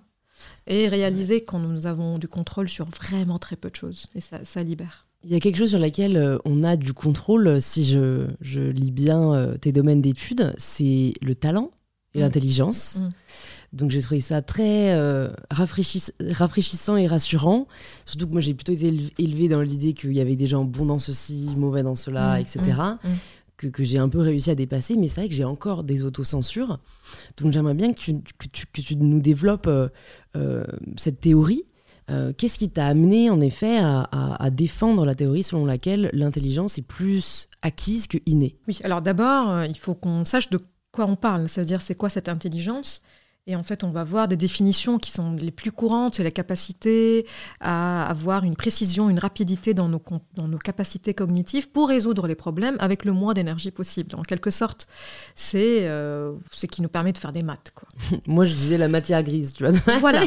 très simple. Et c'est une définition qui est très située culturellement, qui est très située historiquement et aussi géographiquement, parce que c'est une définition, encore une fois, eurocentrée. Euh, les premiers tests de, l'intelligence ou du quotient intellectuel, euh, qui, est, qui est considéré comme le test qui mesure cette intelligence générale. Tu crois à ça ou pas, juste au QI Non. Enfin, je, veux dire que j'y crois, bien c'est un test qui nous donne un indicateur que je trouve très utile dans certaines situations psychiatriques. Euh, mais par contre, je m'oppose à toute tentative de quantification de l'humain. Donc déjà, ça c'est ça c'est clair. Euh, je considère que tout indicateur est un indicateur. Après, euh, après voilà, ça dit. C'est libre interprétation quoi. Complètement. Ça dit quelque chose sur là où l'être est situé à ce moment-là. Ça veut dire, ça va me dire si cet enfant est, est capable de d'avoir les compétences demandées dans cette école, à cette époque, dans ce pays, dans cette ville, euh, voilà, face à tel dispositif scolaire. voilà. Et je me dire, tant que, si on ne dit pas ça, on ne peut pas dire que euh, un chiffre qui résume toute la complexité de ces éléments. On sait que ces tests sont connotés culturellement. On sait que ce qu'on mesure à l'école peut aussi à un moment donné devenir la capacité de douter. Ça peut aussi devenir la capacité euh, de converser, la capacité de changer d'avis. Imagine par exemple que euh, après on va te noter capacité de changer d'avis et on va avoir ce qui est chouette quand même. Tu vois. Imagine que c'est une compétence en or. Capacité à ne pas juger les autres sur leur physique, par exemple. C'est quand même chouette. Il n'y a pas beaucoup de médailles. Hein. Oui, mais en fait, sur lequel, quand même, est basée notre politique de recrutement, la politique de qui on choisit pour procréer et qui on choisit. C'est basé sur la capacité à juger les gens sur les physiques. si tu réfléchis comme un extraterrestre, on est tous très bizarres physiquement. Tu vois. Donc en fait, imagine qu'on avance comme ça dans l'humain jusqu'à remettre en question tout ce que nous valorisons comme étant les compétences qu'on considère comme étant la brillance, et qu'on se dit qu'à ce moment-là, pour faire société, nous avons besoin des gens, par exemple, qui sont tolérants au fait que euh, l'autre est différent. Ben, peut-être que ça serait ça qui va être valorisé et donc évalué. Et t'inquiète pas, il y aura des tests pour le test pour, euh, pour donner des chiffres. toujours se méfier euh, de, de la quantification et bien sûr, ce que je reproche aussi, c'est la hiérarchisation. Parce que comme tout à l'heure, au tout début, on disait, et c'est, je disais, c'était Jacques Rancière qui développe dans Le Maître ignorant cette idée euh, qui, peut paraître radicale de première vue, que les intelligences sont égales. Mais en fait, c'est pas que les manifestations des intelligences sont égales, mais ça veut dire que la capacité qui me permet de passer de quelque chose, cette distance qui me sépare de ce que je sais et de ce que je ne sais pas, eh ben en fait, elle est égale. J'avance, j'avance, j'avance. Je peux avancer plus vite. Hein. je peux avancer avec des meilleures stratégies et je peux être placé dans le bon écosystème qui me permet d'avancer aussi. Par contre, je n'ai pas euh, d'attachement particulier à considérer que quelqu'un qui fait des maths rapidement, quelqu'un de plus intelligent euh, que quelqu'un qui sait par exemple manier son corps pour passer d'une branche à l'autre. Et en fait, voilà, je, trouve que ça dépend du contexte et de ce qu'on a, nous avons besoin pour valoriser dans une société mmh. donnée. Et donc, euh, ce, que, ce que bien sûr je défends, c'est que l'idée que ce que déjà, on l'a déjà développé, ce que nous sommes est en grande partie façonné par des, par des phénomènes qui sont extérieurs à soi. C'est-à-dire l'idée du mérite qui repose sur un talent fructifié par le travail renvoie à cette idée que je suis ce que j'ai décidé d'être par la force de ma volonté. Je me réveille le matin et je me dis aujourd'hui je vais tout déchirer et que je vais décider de de tirer tel mot, d'avoir telle décision, alors qu'en fait, en réalité, nous sommes des êtres situés, nos savoirs sont situés, et donc nos supposés talents que les autres nous attribuent, en fait, euh, si je veux les expliquer, c'est ça aussi. Hein, je ne dis pas que nous sommes égaux. Je ne dis pas qu'il y a des gens qui font pas des choses exceptionnelles. Par contre, ce qui me fascine, c'est de comprendre qu'est-ce qui fait que telle personne ou tel groupe, hein, c'est là aussi que, qui est le cœur de mon travail, c'est pas les individus. C'est pas ce que tu sais faire par rapport à ce que je sais faire, c'est euh, l'acharnement scientifique, historique, qui est vraiment une très noire comme partie de l'histoire scientifique de mon domaine, la génétique, de considérer que ce qui explique qu'il y a des groupes humains qui sont inférieurs à d'autres, c'est le fait qu'il y a des groupes qui sont génétiquement doués pour des choses que d'autres n'ont pas. C'est-à-dire que les hommes sont doués de rationalité, que les hommes sont doués d'orientation spatiale, ce qui explique qu'ils conduisent mieux et ce qui explique qu'ils prennent des meilleures décisions, qu'ils prennent des meilleurs risques et en fait, on a aujourd'hui des scientifiques qui représentent l'autorité scientifique dans ces domaines qui défendent encore qu'il y a une base évolutive parce qu'il fallait, fallait, bien savoir chasser et du coup, voilà, et les femmes fallait bien s'occuper des enfants alors qu'anthropologiquement, on ne sait pas vraiment qui s'occupait des enfants. Et, euh, et donc, en fait, de justifier l'ordre social mm. en revenant à cette idée que ceux qui réussissent le méritent parce qu'ils auraient mieux travaillé et ils auraient parce que bien sûr, hein, ça suffit pas d'utiliser le travail, sinon ça devient, tu dis, mais oui, mais est-ce que tu as travaillé un million de fois plus que moi pour que tu gagnes un million de fois plus que moi? En fait, euh, je veux dire, oui, mais s'ajoute à ça quand même le talent. Et euh, donc en fait, c'est une très bonne, euh, et, s'ajoute à ça aussi l'éthique de caractère, ça veut dire j'avais le talent, le travail, mais aussi les bons traits de personnalité.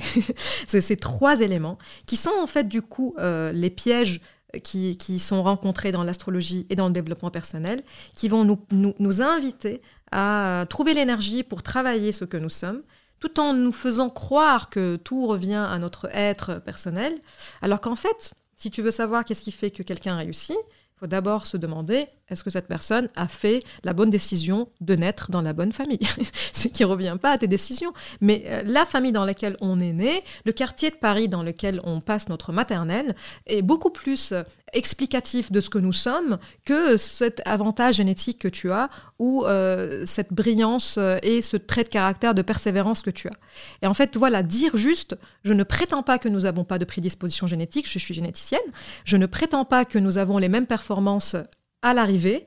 Juste, je dis, intéressons-nous au chemin, mais pas juste par fascination comme ça d'exploration, hein, comme ceux qui vont voir le Titanic. Non, mais je veux dire, je, je, je m'intéresse pour savoir est-ce qu'il est possible qu'on imagine des sociétés dans lesquelles on ne subit pas des pressions différentes?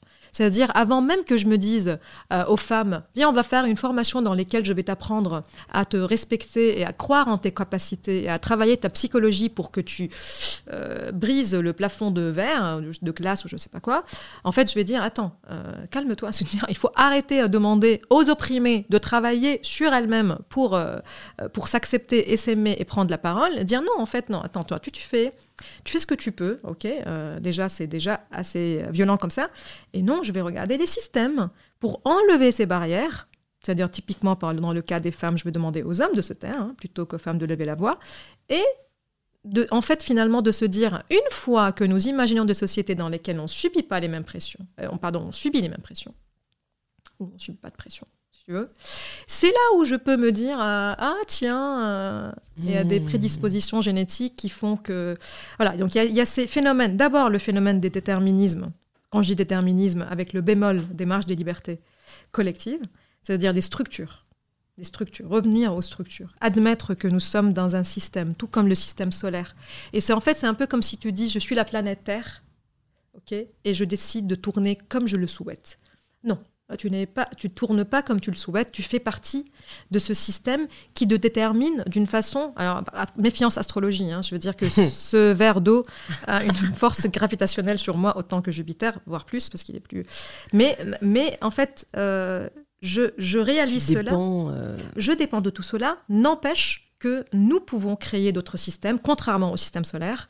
Euh, ce que tu, tout à l'heure, tu me posais la question, mais on est quand même, on subit ces images de soi. En fait, c'est pas si vieux que ça. Tu le sais très bien, c'est pilé, ça fait, euh, ça fait moins de 100, ans.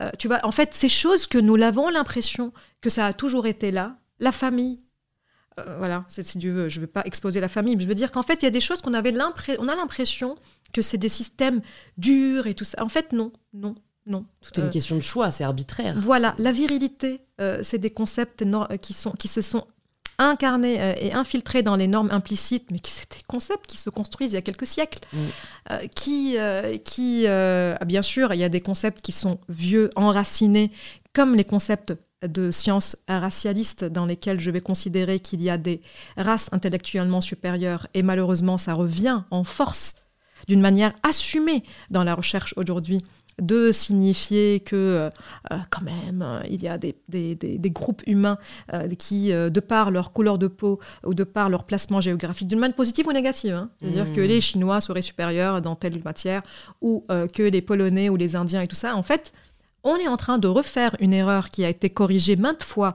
dans l'histoire de la recherche, qui est de ne pas confondre un facteur environnemental avec un facteur biologique. Ça veut dire de dire, avant de dire tel groupe est capable de faire ça, regardons est-ce que ce groupe mm. subit des pressions systémiques mm. que les autres groupes ne subissent pas? De ne pas confondre. Et imaginons maintenant cela à l'échelle de nos individus. Quand je te regarde, je te trouve brillant. Par exemple, je te dis, ah ben Louise, quand je t'écoutais, je me dis, qu'est-ce qu'elle parle vite, hein, ça va vite. Mais je ne peux pas aussi te dire, je ne peux pas savoir qui a eu cette influence sur toi. Je ne peux pas savoir où tu as été placé pour développer ça. Ça n'enlève pas ce que tu es. Ça n'enlève pas comment je, comment je, te, je te vois. Par contre, je me dis, je ne sais pas. Donc j'ai de la compassion pour toi, parce que dire, je ne sais pas qui fait euh, de toi? Quelles sont tes motivations pour faire ce que tu fais? En fait, euh, d'une manière très simple, je peux moi-même, et je pense que tu le subis, les gens qui te disent pourquoi tu fais ça? Est-ce que c'est pas parce que tu veux être au centre de quelque chose, tu vois? Enfin, mais en fait, si on part du principe que je ne sais pas qu'est-ce qui t'a déterminé et où ton expérience a fait le change, enfin a fait la, différence, bah, je n'ai pas le droit de juger qui tu es. Et c'est aussi ça la société qu'on peut imaginer, dans laquelle on, encore une fois, on a de la compassion pour soi et pour les autres, parce que je ne crois pas que tu mérites quoi que ce soit. Je ne crois pas que je mérite quoi que ce soit. Par contre, je crois qu'on est différent, qu'on je crois qu'on est singulière, et c'est fascinant comme ça l'est. Et je n'ai pas besoin de trouver l'origine de cette différence dans un trait dans ton caractère ou dans ton corps ou dans ta hmm. biologie ou dans ton cerveau. Est-ce que c'est vraiment antinomique? En fait, moi, c'est ça qui m'interpelle, c'est que je, évidemment, enfin voilà, que je trouve ça génial qu'il y ait des personnes comme toi qui renforcent l'explication du déterminisme et, du déterminisme social et qui limitent euh, euh, une sorte de, de, je sais pas, euh, prophétie ou génie euh, qui expliquerait la réussite d'une personne. Mais tu vois, je suis la première à vouloir changer les systèmes, mais j'ai aussi une conscience aiguë du fait que ça va prendre du temps. Et donc, en fait, aujourd'hui, pour moi, dire à une femme de 30 ans, non mais t'inquiète, en vrai, fais ce que tu peux, on va attendre que le plafond de verre se démonte, plutôt que de lui dire, écoute, Aujourd'hui, euh, l'éducation et de la féminité, de la virilité ont fait que euh, tu oses moins prendre la parole, tu oses moins négocier ton salaire, euh, que voilà, il y a des outils qu'aujourd'hui les hommes ont que tu n'as pas.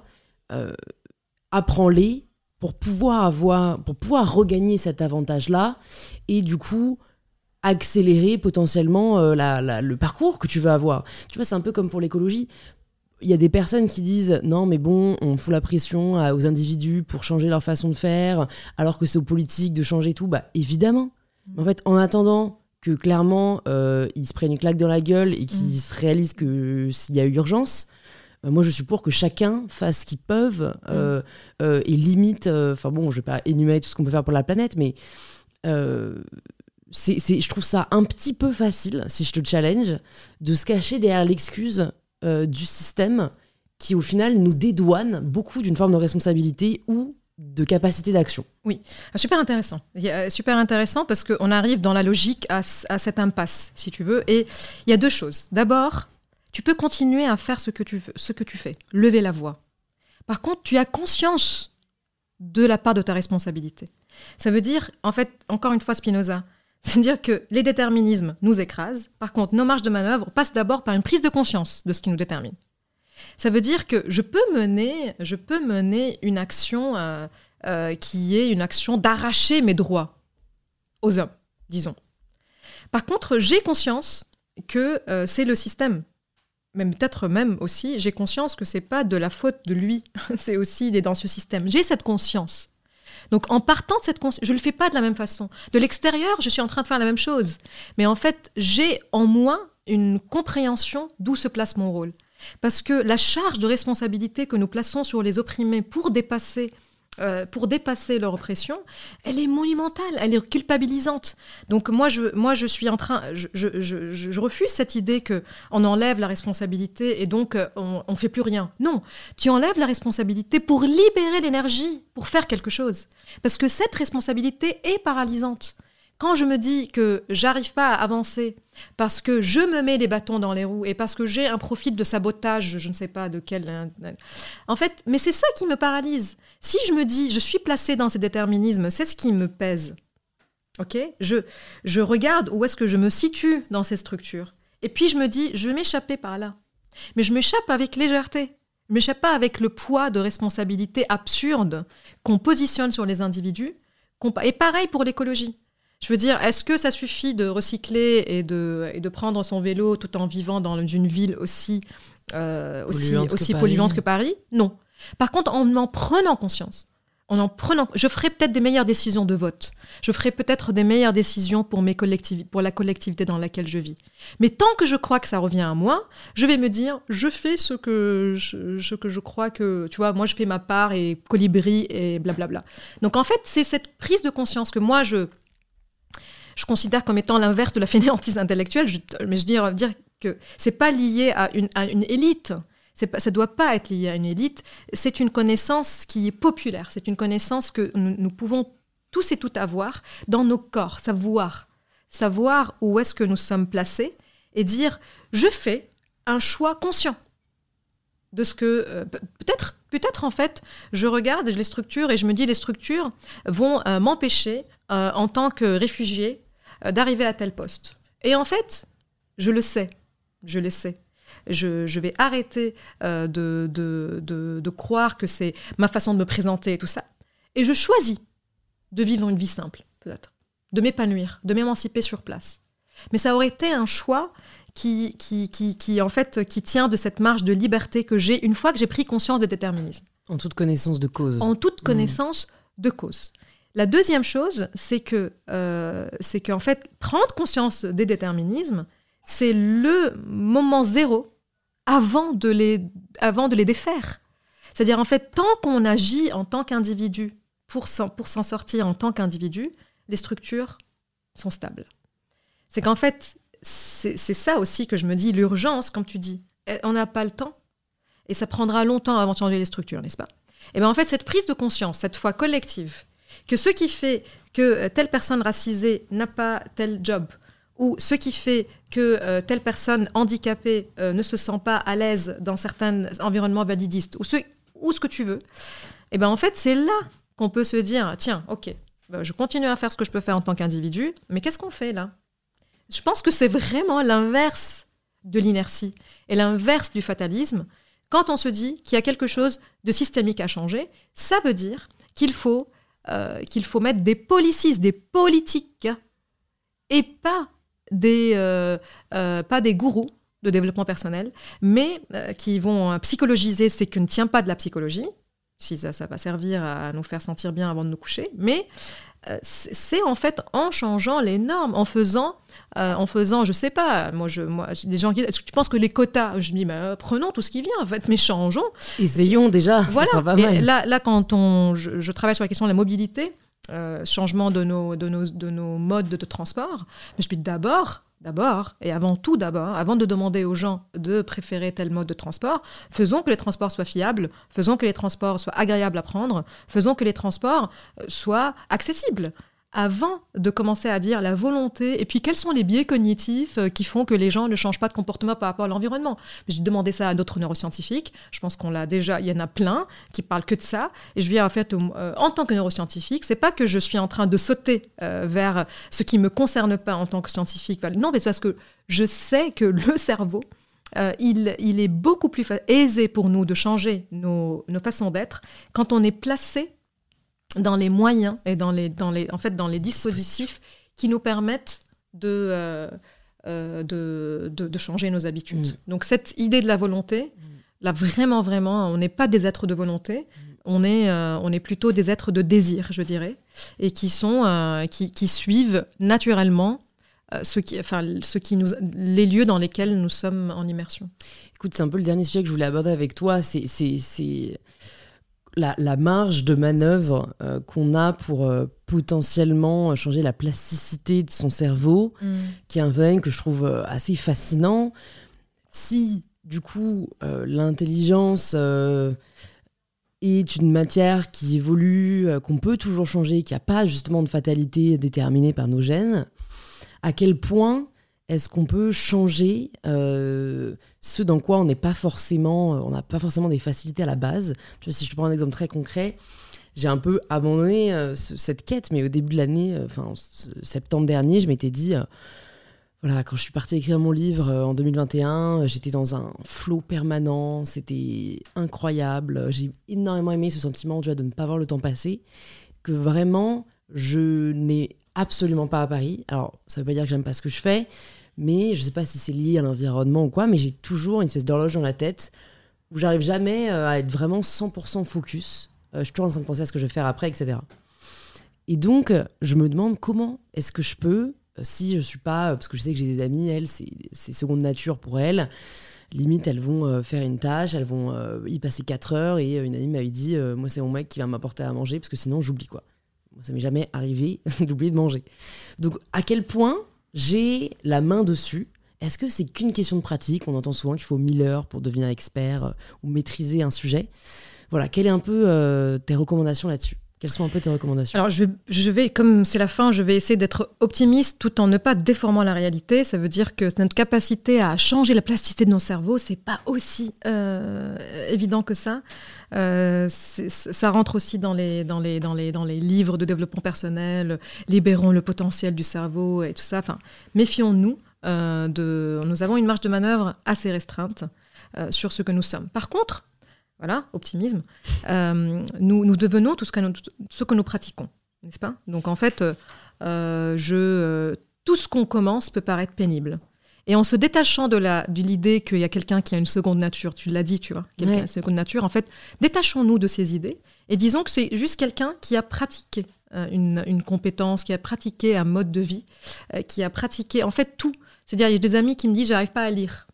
Ben en fait, euh, Mindy, mais oui, mais toi, tu prends un livre, et tu... non, mais en fait, c'est, non, c'est, une habitude. C'est une habitude qui commence toujours en étant pénible. Imaginons en fait que nous avons en nous quelqu'un qui dit, es sûr, ça vaut la peine, là, je prends pas de plaisir. Et tu sais, en fait, au bout d'un moment, il dit, bon, ben, ça a l'air d'aller, jusqu'à ce que ça devienne automatique. Et donc, et aussi, il n'y a pas quelque chose comme ça qui, dans l'absolu, moi, j'arrive pas à me concentrer. En fait, non. Tu as des domaines dans ta vie dans lesquels tu arrives très bien à te concentrer. Mon petit ami, il me dit euh, j'arrive pas, j'arrive pas à rester euh, concentré euh, sur un livre. Et en fait, je le vois 4 heures, pareil, même plus, travailler des fichiers Excel pour son travail. Je me dis, mais tu me dis que tu n'arrives pas à te concentrer. Tu à te concentrer, c'est quoi la concentration? La concentration, c'est une fonction exécutive. Sur, ça veut dire, c'est la capacité à porter son attention sur un sujet. Mais cette attention, elle est, il ne faut pas imaginer qu'elle est portée par la manivelle. C'est-à-dire, je décide de porter mon attention sur quelque chose. Ça, tu peux le faire pas longtemps. Tu décroches. Par contre, elle est portée là où ton désir t'envoie. C'est-à-dire, imaginons que cette attention, elle est payée en quelque sorte par la motivation. Motivation moteur. C'est un moteur qui paye l'attention de sorte à ce que tu restes sur un sujet. Pour que cela arrive, c'est dire qu'il faut qu'il y ait un plaisir qui, euh, qui, qui, vient et qu'en fait c'est ça, ce plaisir de moteur. Revenons, et comme ça on boucle la boucle est bouclée, revenons à cette, euh, à cette idée de comment on apprend quoi que ce soit. C'est tu prends quelque chose, tu le maîtrises, tu passes à autre chose, tu le maîtrises, tu passes à autre chose, et qu'on est naturellement, on est tous, on a cette seconde nature, d'aimer avancer, mhm. d'aimer nous améliorer. Et du coup, quand tu es face à une page blanche, fais n'importe quoi tu vois, fais n'importe quoi et ça va. Et du moment où ça avance, ça va te donner un petit. Se méfier de dire dopamine et tout ça parce que tout ça c'est des corrélations avec ce qui se passe dans le cerveau. Mais disons que imagine l'enfant qui jette un objet et puis il passe à un autre objet et en fait c'est il s'améliore et cette amélioration lui fait du bien. Donc quand on est, vraiment se libérer de l'imperfectionnisme et ce, moi j'aime bien me dire à moi-même aussi, vas-y avec ce que tu as. Tu vois, il faut accepter de faire des choses dans lesquelles nous sommes nuls. Et euh, tu as écrit un livre, tu sais très bien qu'on garde très peu de ce que nous avons écrit et qu'en fait qu'il y a beaucoup de nullitude dans ce que nous faisons. Et en fait, cette, cette, cette, ce mythe que nous avons de quelqu'un qui s'est assis comme ça et qui a sorti un pavé, tu sais, on a plein de films comme ça où euh, il, a il, a fumé un paquet de clopes dans la nuit, de trois paquets, et le matin il a imprimé et il a envoyé à l'éditeur, n'est-ce pas? Mythe, bullshit. En fait, c'est beaucoup. Les écrivains, si on regarde vraiment quand ils disent sincèrement ce qu'ils font, hein, parce qu'il y en a beaucoup aussi qui nourrissent ce, mythe-là, ils, écrivent, ils lisent, ils s'inspirent, ils mm. copient et au bout d'un moment, il y a 10% qui ressort de ce 90%. Donc accepter de faire les choses dans lesquelles nous sommes nuls, jusqu'à ce qu'on devienne à peu près médiocre et après peut-être bien, et euh, y aller avec ce que nous avons, ne pas attendre d'avoir des meilleures euh, stratégies. Y aller, mmh. y aller, mmh. y aller, y aller. Et euh, le, ces distances qui nous séparent toujours de ce qu'on ne sait pas faire, de ce qu'on sait faire, s'ajustent dans une complexité dans laquelle je ne peux pas donner de recette. Ok. Écoute, j'ai quelques dernières questions pour toi, un peu plus euh, perso, on va dire. Comment est-ce que toi, tu nourris, développes ta créativité? Alors voilà, ça, je n'ai pas préparé ces questions parce que, en fait, comme je, comme je considère que c'est. Euh, c'est des phénomènes qui, qui arrivent quand on est ouvert à l'ambiguïté, je dirais. Ça veut dire que déjà j'ai un enfant et ça c'est vraiment une opportunité de faire n'importe quoi. je pense que ça, nourrit la créativité parce que des fois on marche d'une manière bizarre. Euh, des fois, on se parle du je, je, lui parle, en fait, je lui dis des choses absurdes, il répond. Et là, on fait une petite scène de théâtre médiocre, mais dans laquelle il se passe quelque chose de créatif. Je pense que vraiment, c'est euh, euh, encore une fois Rilke qui dit il faut aimer les questions elles-mêmes. Il faut aimer les questions. C'est-à-dire que euh, je pense que c'est ça. Je suis de plus en plus d'ailleurs dans ma vie, et je pense que c'est pour dire euh, s'améliorer.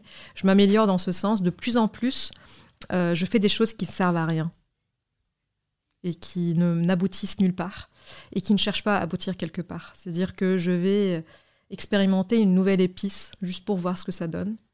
Et, et je pense qu'en fait, voilà, de plus en plus, je prends le risque de, faire ces choses. Je dirais peut-être c'est un peu ça qui me garde en contact avec la définition même du, du processus créatif, qui est de tenter sans s'intéresser au produit et au résultat, et dans une prise de risque qui est ludique et qui est en fait du coup qui s'amuse de la question elle-même. Sur quel sujet tu penses que hum, on ne se penche pas assez dans le sens où, enfin, si on reste dans ce domaine des neurosciences, il y en a beaucoup qui sont euh, plus ou moins tendance à certains moments. Est-ce que toi, il y a un domaine où tu te dis, putain, c'est fou qu'on ne parle pas assez de ça? Je pense qu'on gagnerait tous à euh, voilà, se pencher sur ce sujet.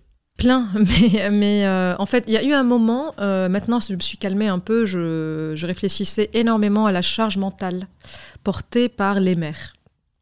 Et euh, comme je m'intéresse beaucoup aux écarts, euh, aux écarts de, la présence euh, des, pas seulement des femmes, hein, mais tout ce qui est division de genre et division de classe dans, les, dans, les, dans les métiers, dans les sphères, dans les sphères, dans l'entre-soi culturel aussi. Donc je me pose énormément ces questions et je, me, je me demande si... Alors deux choses. D'abord, est-ce qu'on réfléchit assez à ce que portent les personnes comme charge mentale et qui peut expliquer euh, pourquoi elles réussissent et pourquoi elles arrêtent de réussir à un moment donné dans leur vie, au premier et deuxième enfant. Et la deuxième question, c'est la question de, de, l'entre-soi, qui n'est pas nécessairement un entre-soi privilégié, mais euh, même dans les sociétés, là on est à Paris, dans lesquelles il y a des gens très divers, euh, on n'est vraiment pas du tout exposé à la diversité des parcours. Et il y a, de plus en plus, en fait, j'ai l'impression que les gens ne se posent pas ces questions. Ils se rendent pas compte qu'ils sont homogènes. Mm. Et euh, bah, du coup, pour moi, euh, ennuyeux. Ah ouais, je pense qu'en fait, c'est plus facile de fréquenter des personnes qui nous ressemblent. Complètement. Et qu'on n'est plus tellement encouragé à les rencontrer. enfin, je me dis, c'est vrai que euh, des personnes que je connais qui ont fait un service militaire, donc c'est quand même la génération de plutôt nos parents, ils me disaient, c'était genre la meilleure année de ma vie parce que, bah, en fait, j'ai vraiment rencontré la France, quoi. Oui on n'a plus ce brassage social en fait. Oui, et je suis dedans. Je suis dedans euh, euh, et, je réalise que c'est très vite qu'on glisse dans une homogénéité de ceux qui. Euh, je pas, maintenant, je, m'entoure des gens qui écrivent aussi parce que mm. je suis en train d'écrire. Et je me dis, en fait, on, vraiment, c'est le piège qui nous coupe de la réalité du monde et de ne surtout pas l'admettre. C'est ça aussi qui fait que on n'ouvrira pas les portes. Et en fait, nous mm. aurons ces ces, territoires qui sont séparés les unes des autres. Je, dirais plus aussi, il faut qu'on se méfie en tant que militante, de ne pas qu'on se retrouve dans un entre-soi de militantisme qui fait qu'on n'a plus de compassion envers ceux et celles qui n'utilisent pas notre vocabulaire et, euh, qui, euh, qui, n'ont pas fait le travail de pensée que nous croyons que tout le monde a fait. Et en fait, je trouve, voilà, je trouve que l'entre-soi, c'est vraiment une question très intéressante parce qu'on peut même dans, un, euh, dans des environnements queer ou dans des environnements féministe ou dans des environnements, en fait, devenir euh, euh, pour ceux et celles qui pensent le monde autrement. On a brièvement parlé à un moment, enfin tu parlais de, du fait qu'on n'aura pas de médaille à la fin de la vie si notre foi est, tout propre. Peut-être le mythe que j'aimerais euh, démonter, s'il est démontable, hein, ça se trouve, il y, y, a un fondement de vérité. mais tu vois, la question de... On entend beaucoup aujourd'hui la justification de ce qu'on appelle le clean eating pour justement la santé, le cerveau, pour vivre plus longtemps. Euh, à quel point ce qu'on mange a un impact sur notre cerveau? Est-ce qu'il faut forcément manger euh, bah, sain, tu vois, tous les jours, éviter les sucreries, éviter euh, voilà tous les aliments plutôt plaisir pour avoir un cerveau qui fonctionne bien? Oui, moi je crois euh, que c'est des questions qui sont très complexes et très difficilement étudiables. Par exemple, si, euh, si je te dis une nourriture très sucrée conduit à une baisse de la capacité de mémoire, qui mange une nourriture très sucrée? Et Aussi, qu'en fait, c'est euh, est-ce qu'il n'y a pas d'autres facteurs invisibles qui sont pas si invisibles que ça qui peuvent mieux expliquer pourquoi on a des capacités de mémoire qui sont inférieures? Donc en fait, moi, moi ça m'amuse toujours de regarder telle nourriture produit telle capacité. Ben non, en fait, les gens qui mangent très bien, c'est des gens privilégiés, point, tu vois. Tu as, as, le temps d'aller regarder ce que tu achètes et de passer un, temps euh, à regarder, euh, tu vois, mm. ce, qui, ce, qui, compose ta nourriture. C'est peut-être cette démarche-là qui fait que finalement on est sain. et, et, et, aussi les privilèges qui viennent. Alors, je ne dis pas euh, qu'il faut fustiger les privilèges. De la même façon, quand je dis Nepo Babies, ben, je sais pas, quand on est fils et fille d'eux, c'est pas, pas ça le problème c'est le, le fait de le nier. c'est un peu ça. Ça veut dire que.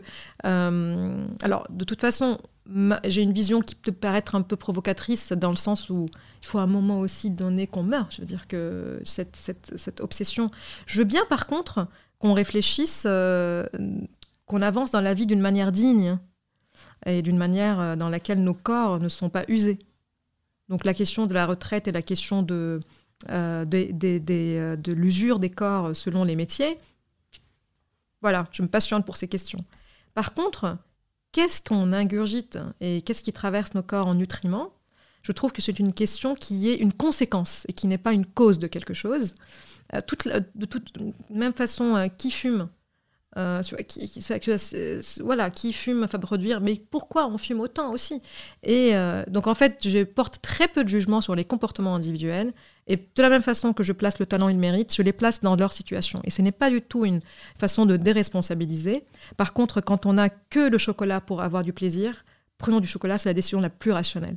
Quand on n'a que euh, ce qu'il faut pour acheter du Nutella pour nos enfants, achetons du Nutella pour les enfants, c'est la décision la plus rationnelle qu'on peut, peut prendre. Il faut vraiment qu'on arrête de juger euh, ces comportements qui sont intimes. Euh, je, des, fois, des fois, on est invité dans des entreprises pour donner des cours sur comment il faut manger. Je dis, mais de quel droit? Mais ma mère ne me dit pas qu'il faut que je mange. Faut, bien sûr, c'est bien d'avoir des bases de connaissances de ce qui est mauvais et bon pour le corps. Mais vraiment, ce nos choix de consommation, dans les banlieues, les pancartes, en sortant de Paris, les pancartes de nourriture, euh, de nourriture euh, rapide, on appelle ça comme ça? Fast food. Fast food, sont géantes. Donc bien sûr que je suis beaucoup plus invitée euh, à consommer de telle façon que de consommer d'autre façon. Quand la nourriture saine et les légumes sains coûtent très cher, c'est ça les questions qu'il faut se poser. Où sont exposés les produits qui sont sains par rapport aux produits qui sont, qui sont malsains? Hmm. Donc en fait, voilà, moi c'est ça qui me, qui me fascine. Ça ne veut pas dire que moi, je cherche un très bon nutritionniste, si vous voulez m'écrire sur Instagram, parce que des, fois j'ai envie de mieux digérer, de me sentir plus ou moins légère. Mais euh, il, faut, euh, il ne faut pas euh, surcharger euh, nos, nos comportements quotidiens comme étant à la source de ce qui va et ce qui ne va pas dans nos corps. Ce sont des... Alors, on, fait, il ne faut pas faire les courses quand on a faim, n'est-ce pas? Parce qu'on est en besoin. Euh, on a besoin de sucre, on va avoir tendance à acheter plus sucré. Et ben en fait, revenons à ce qu'on a dit, c'est-à-dire le corps ne fait pas de différence. Ben, quand on est stressé, on consomme d'une autre façon. Notre métabolisme est affecté par euh, ce que nous vivons comme stress. Et donc, euh, arrêtons de trouver les solutions et les questions là où elles ne sont pas. Mm. Je, n'ai rien contre ces démarches. Je dis juste qu'on leur qu'on a toujours dans cette obsession de chercher une cause unique c'est ce qu'on mange, c'est notre flore bactérienne, c'est euh, euh, c'est ce que je respire. C'est que si vous voulez planter vos tomates et que ça soit la tomate la plus belle et la plus bio et la plus pure du monde, c'est beau. Après, il ne faut pas juste utiliser ça comme indicateur de condescendance. On, on, attribue trop de crédit à quelque chose qui est multifactoriel. Et complètement. Et avec des facteurs qui sont complètement invisibles. Écoute, j'ai trois dernières questions pour toi. Euh, est-ce qu'il y a une ressource, que ce soit un livre, un film, euh, une exposition qui t'a marqué, qui t'aimerais recommander aux personnes qui nous écoutent? J'ai un film, que, un documentaire euh, que j'ai regardé il n'y a pas très longtemps et qui m'a beaucoup touché. Je, ne pourrais, je ne saurais pas dire pourquoi. Il s'appelle le, Kiosque. Qui est réalisé par Alexandra Pianelli, je pense son, son, nom. Et en fait, c'est un livre qui parle des kiosques de Paris. Euh, euh, et, je pense en fait de plus en plus, euh, je regarde des, films documentaires qui viennent poser un regard sur là où on n'a pas peut-être l'habitude de regarder. Et ça m'a, ça m'a en fait donné envie de descendre dans le kiosque et de prendre mes journaux là-bas. Et je pense qu'en fait, c'est une, je pense qu'on a, besoin en fait de cet attachement à, ces choses qu'on regarde et qu'on voit pas passer. Donc ça, c'est une recommandation de, de film. Après, j'ai un book club euh, et dans lequel on, lit des livres. On a lu Martin Eden. Euh, qui, qui est euh, qui en fait voilà il y a tout dedans de Jack London c'est une claque de laquelle on, je suis pas encore sortie aussi. C'est top. Si jamais tu pouvais entendre quelqu'un au micro d'InPower, qui est-ce que ce serait? Oh là là, plein. Je suis tellement entourée de gens que j'admire en ce moment. C'est une belle période dans ma vie. j'ai une, ouais, j'ai une, une amie qui s'appelle Swat qui a fondé les Décodeuses. D'accord. Et c'est une, euh, donc en fait c'est une, euh, c'est une femme qui milite pour euh, réduire l'écart entre les hommes et les femmes dans les métiers tech. j'ai beaucoup travaillé sur ce sujet euh, et je trouve fascinant. On n'aura pas le temps d'élaborer pourquoi, parce qu'il y a vraiment des phénomènes très intéressants qui se passent justement au niveau est-ce que c'est psychologique Est-ce que c'est des femmes qui veulent pas le faire, des métiers tech? Et, euh, et, en fait, j'ai l'impression que c'est une, c'est une femme qui a compris un peu tous ces rouages. Euh, et qui et voilà son initiative me touche me touche beaucoup. Et en fait voilà s'appelle les décodeuses. Et, et j'adore quand elle s'exprime parce qu'elle est aussi très lumineuse donc voilà, ça fait partie des gens qui euh, militent dans la joie, j'aime ça. Ok, merci pour la recours. Et je vais te poser euh, la question signature du podcast. Ça signifie quoi pour toi prendre le pouvoir de sa vie? Euh, Je dirais prendre conscience. Prendre conscience. Prendre, prendre vraiment conscience avec humilité et, sincérité et légèreté. Et, c'est en fait ces moments-là où, je me dis je fais ça parce qu'il y a ça et je peut-être que j'aimerais bien faire autrement, que je me sens le plus légère. Donc voilà, en fait, je pense, voilà, si je veux le dire d'une manière plus brève, prendre le pouvoir de sa vie, c'est quand on n'y pense plus. Très intéressant. C'est quand on est tellement bien quelque part que euh, qu'on trace. Bah, merci beaucoup Sama, c'était hyper, euh, hyper intéressant. Franchement, dites-nous jamais vous voulez une partie 2 parce qu'il y a encore plein de sujets que je voulais aborder, on n'a pas eu le temps, mais j'espère que ce sera pour une prochaine fois. pour les personnes qui euh, maintenant veulent en savoir plus sur toi, sur ce que tu fais, sur tes livres, ou est-ce que tu veux qu'on les redirige? Alors il y a le livre euh, qui, qui, est sorti en janvier, Le talent est une fiction. Ouais. et en fait, je, je crois qu'il y a des fois, il peut être très technique à certains sujets, par exemple tout l'aspect génétique, qu'il fallait bien prendre le temps de, défaire un peu le mythe du talent dans les gènes. Euh, et du coup, en fait, euh, voilà, c'est aussi euh, tous les échanges que j'ai avec des journalistes comme toi, tu vois, dans lesquels on peut aborder des, les sujets lentement et d'une manière différente que ce qui est écrit. Pour ceux et celles qui, qui s'intéressent à ces plus loin, Ouais. Super. Bah, écoute, je mettrai ça dans les notes du podcast et puis bah, j'espère à très vite. Merci Louise, à très vite.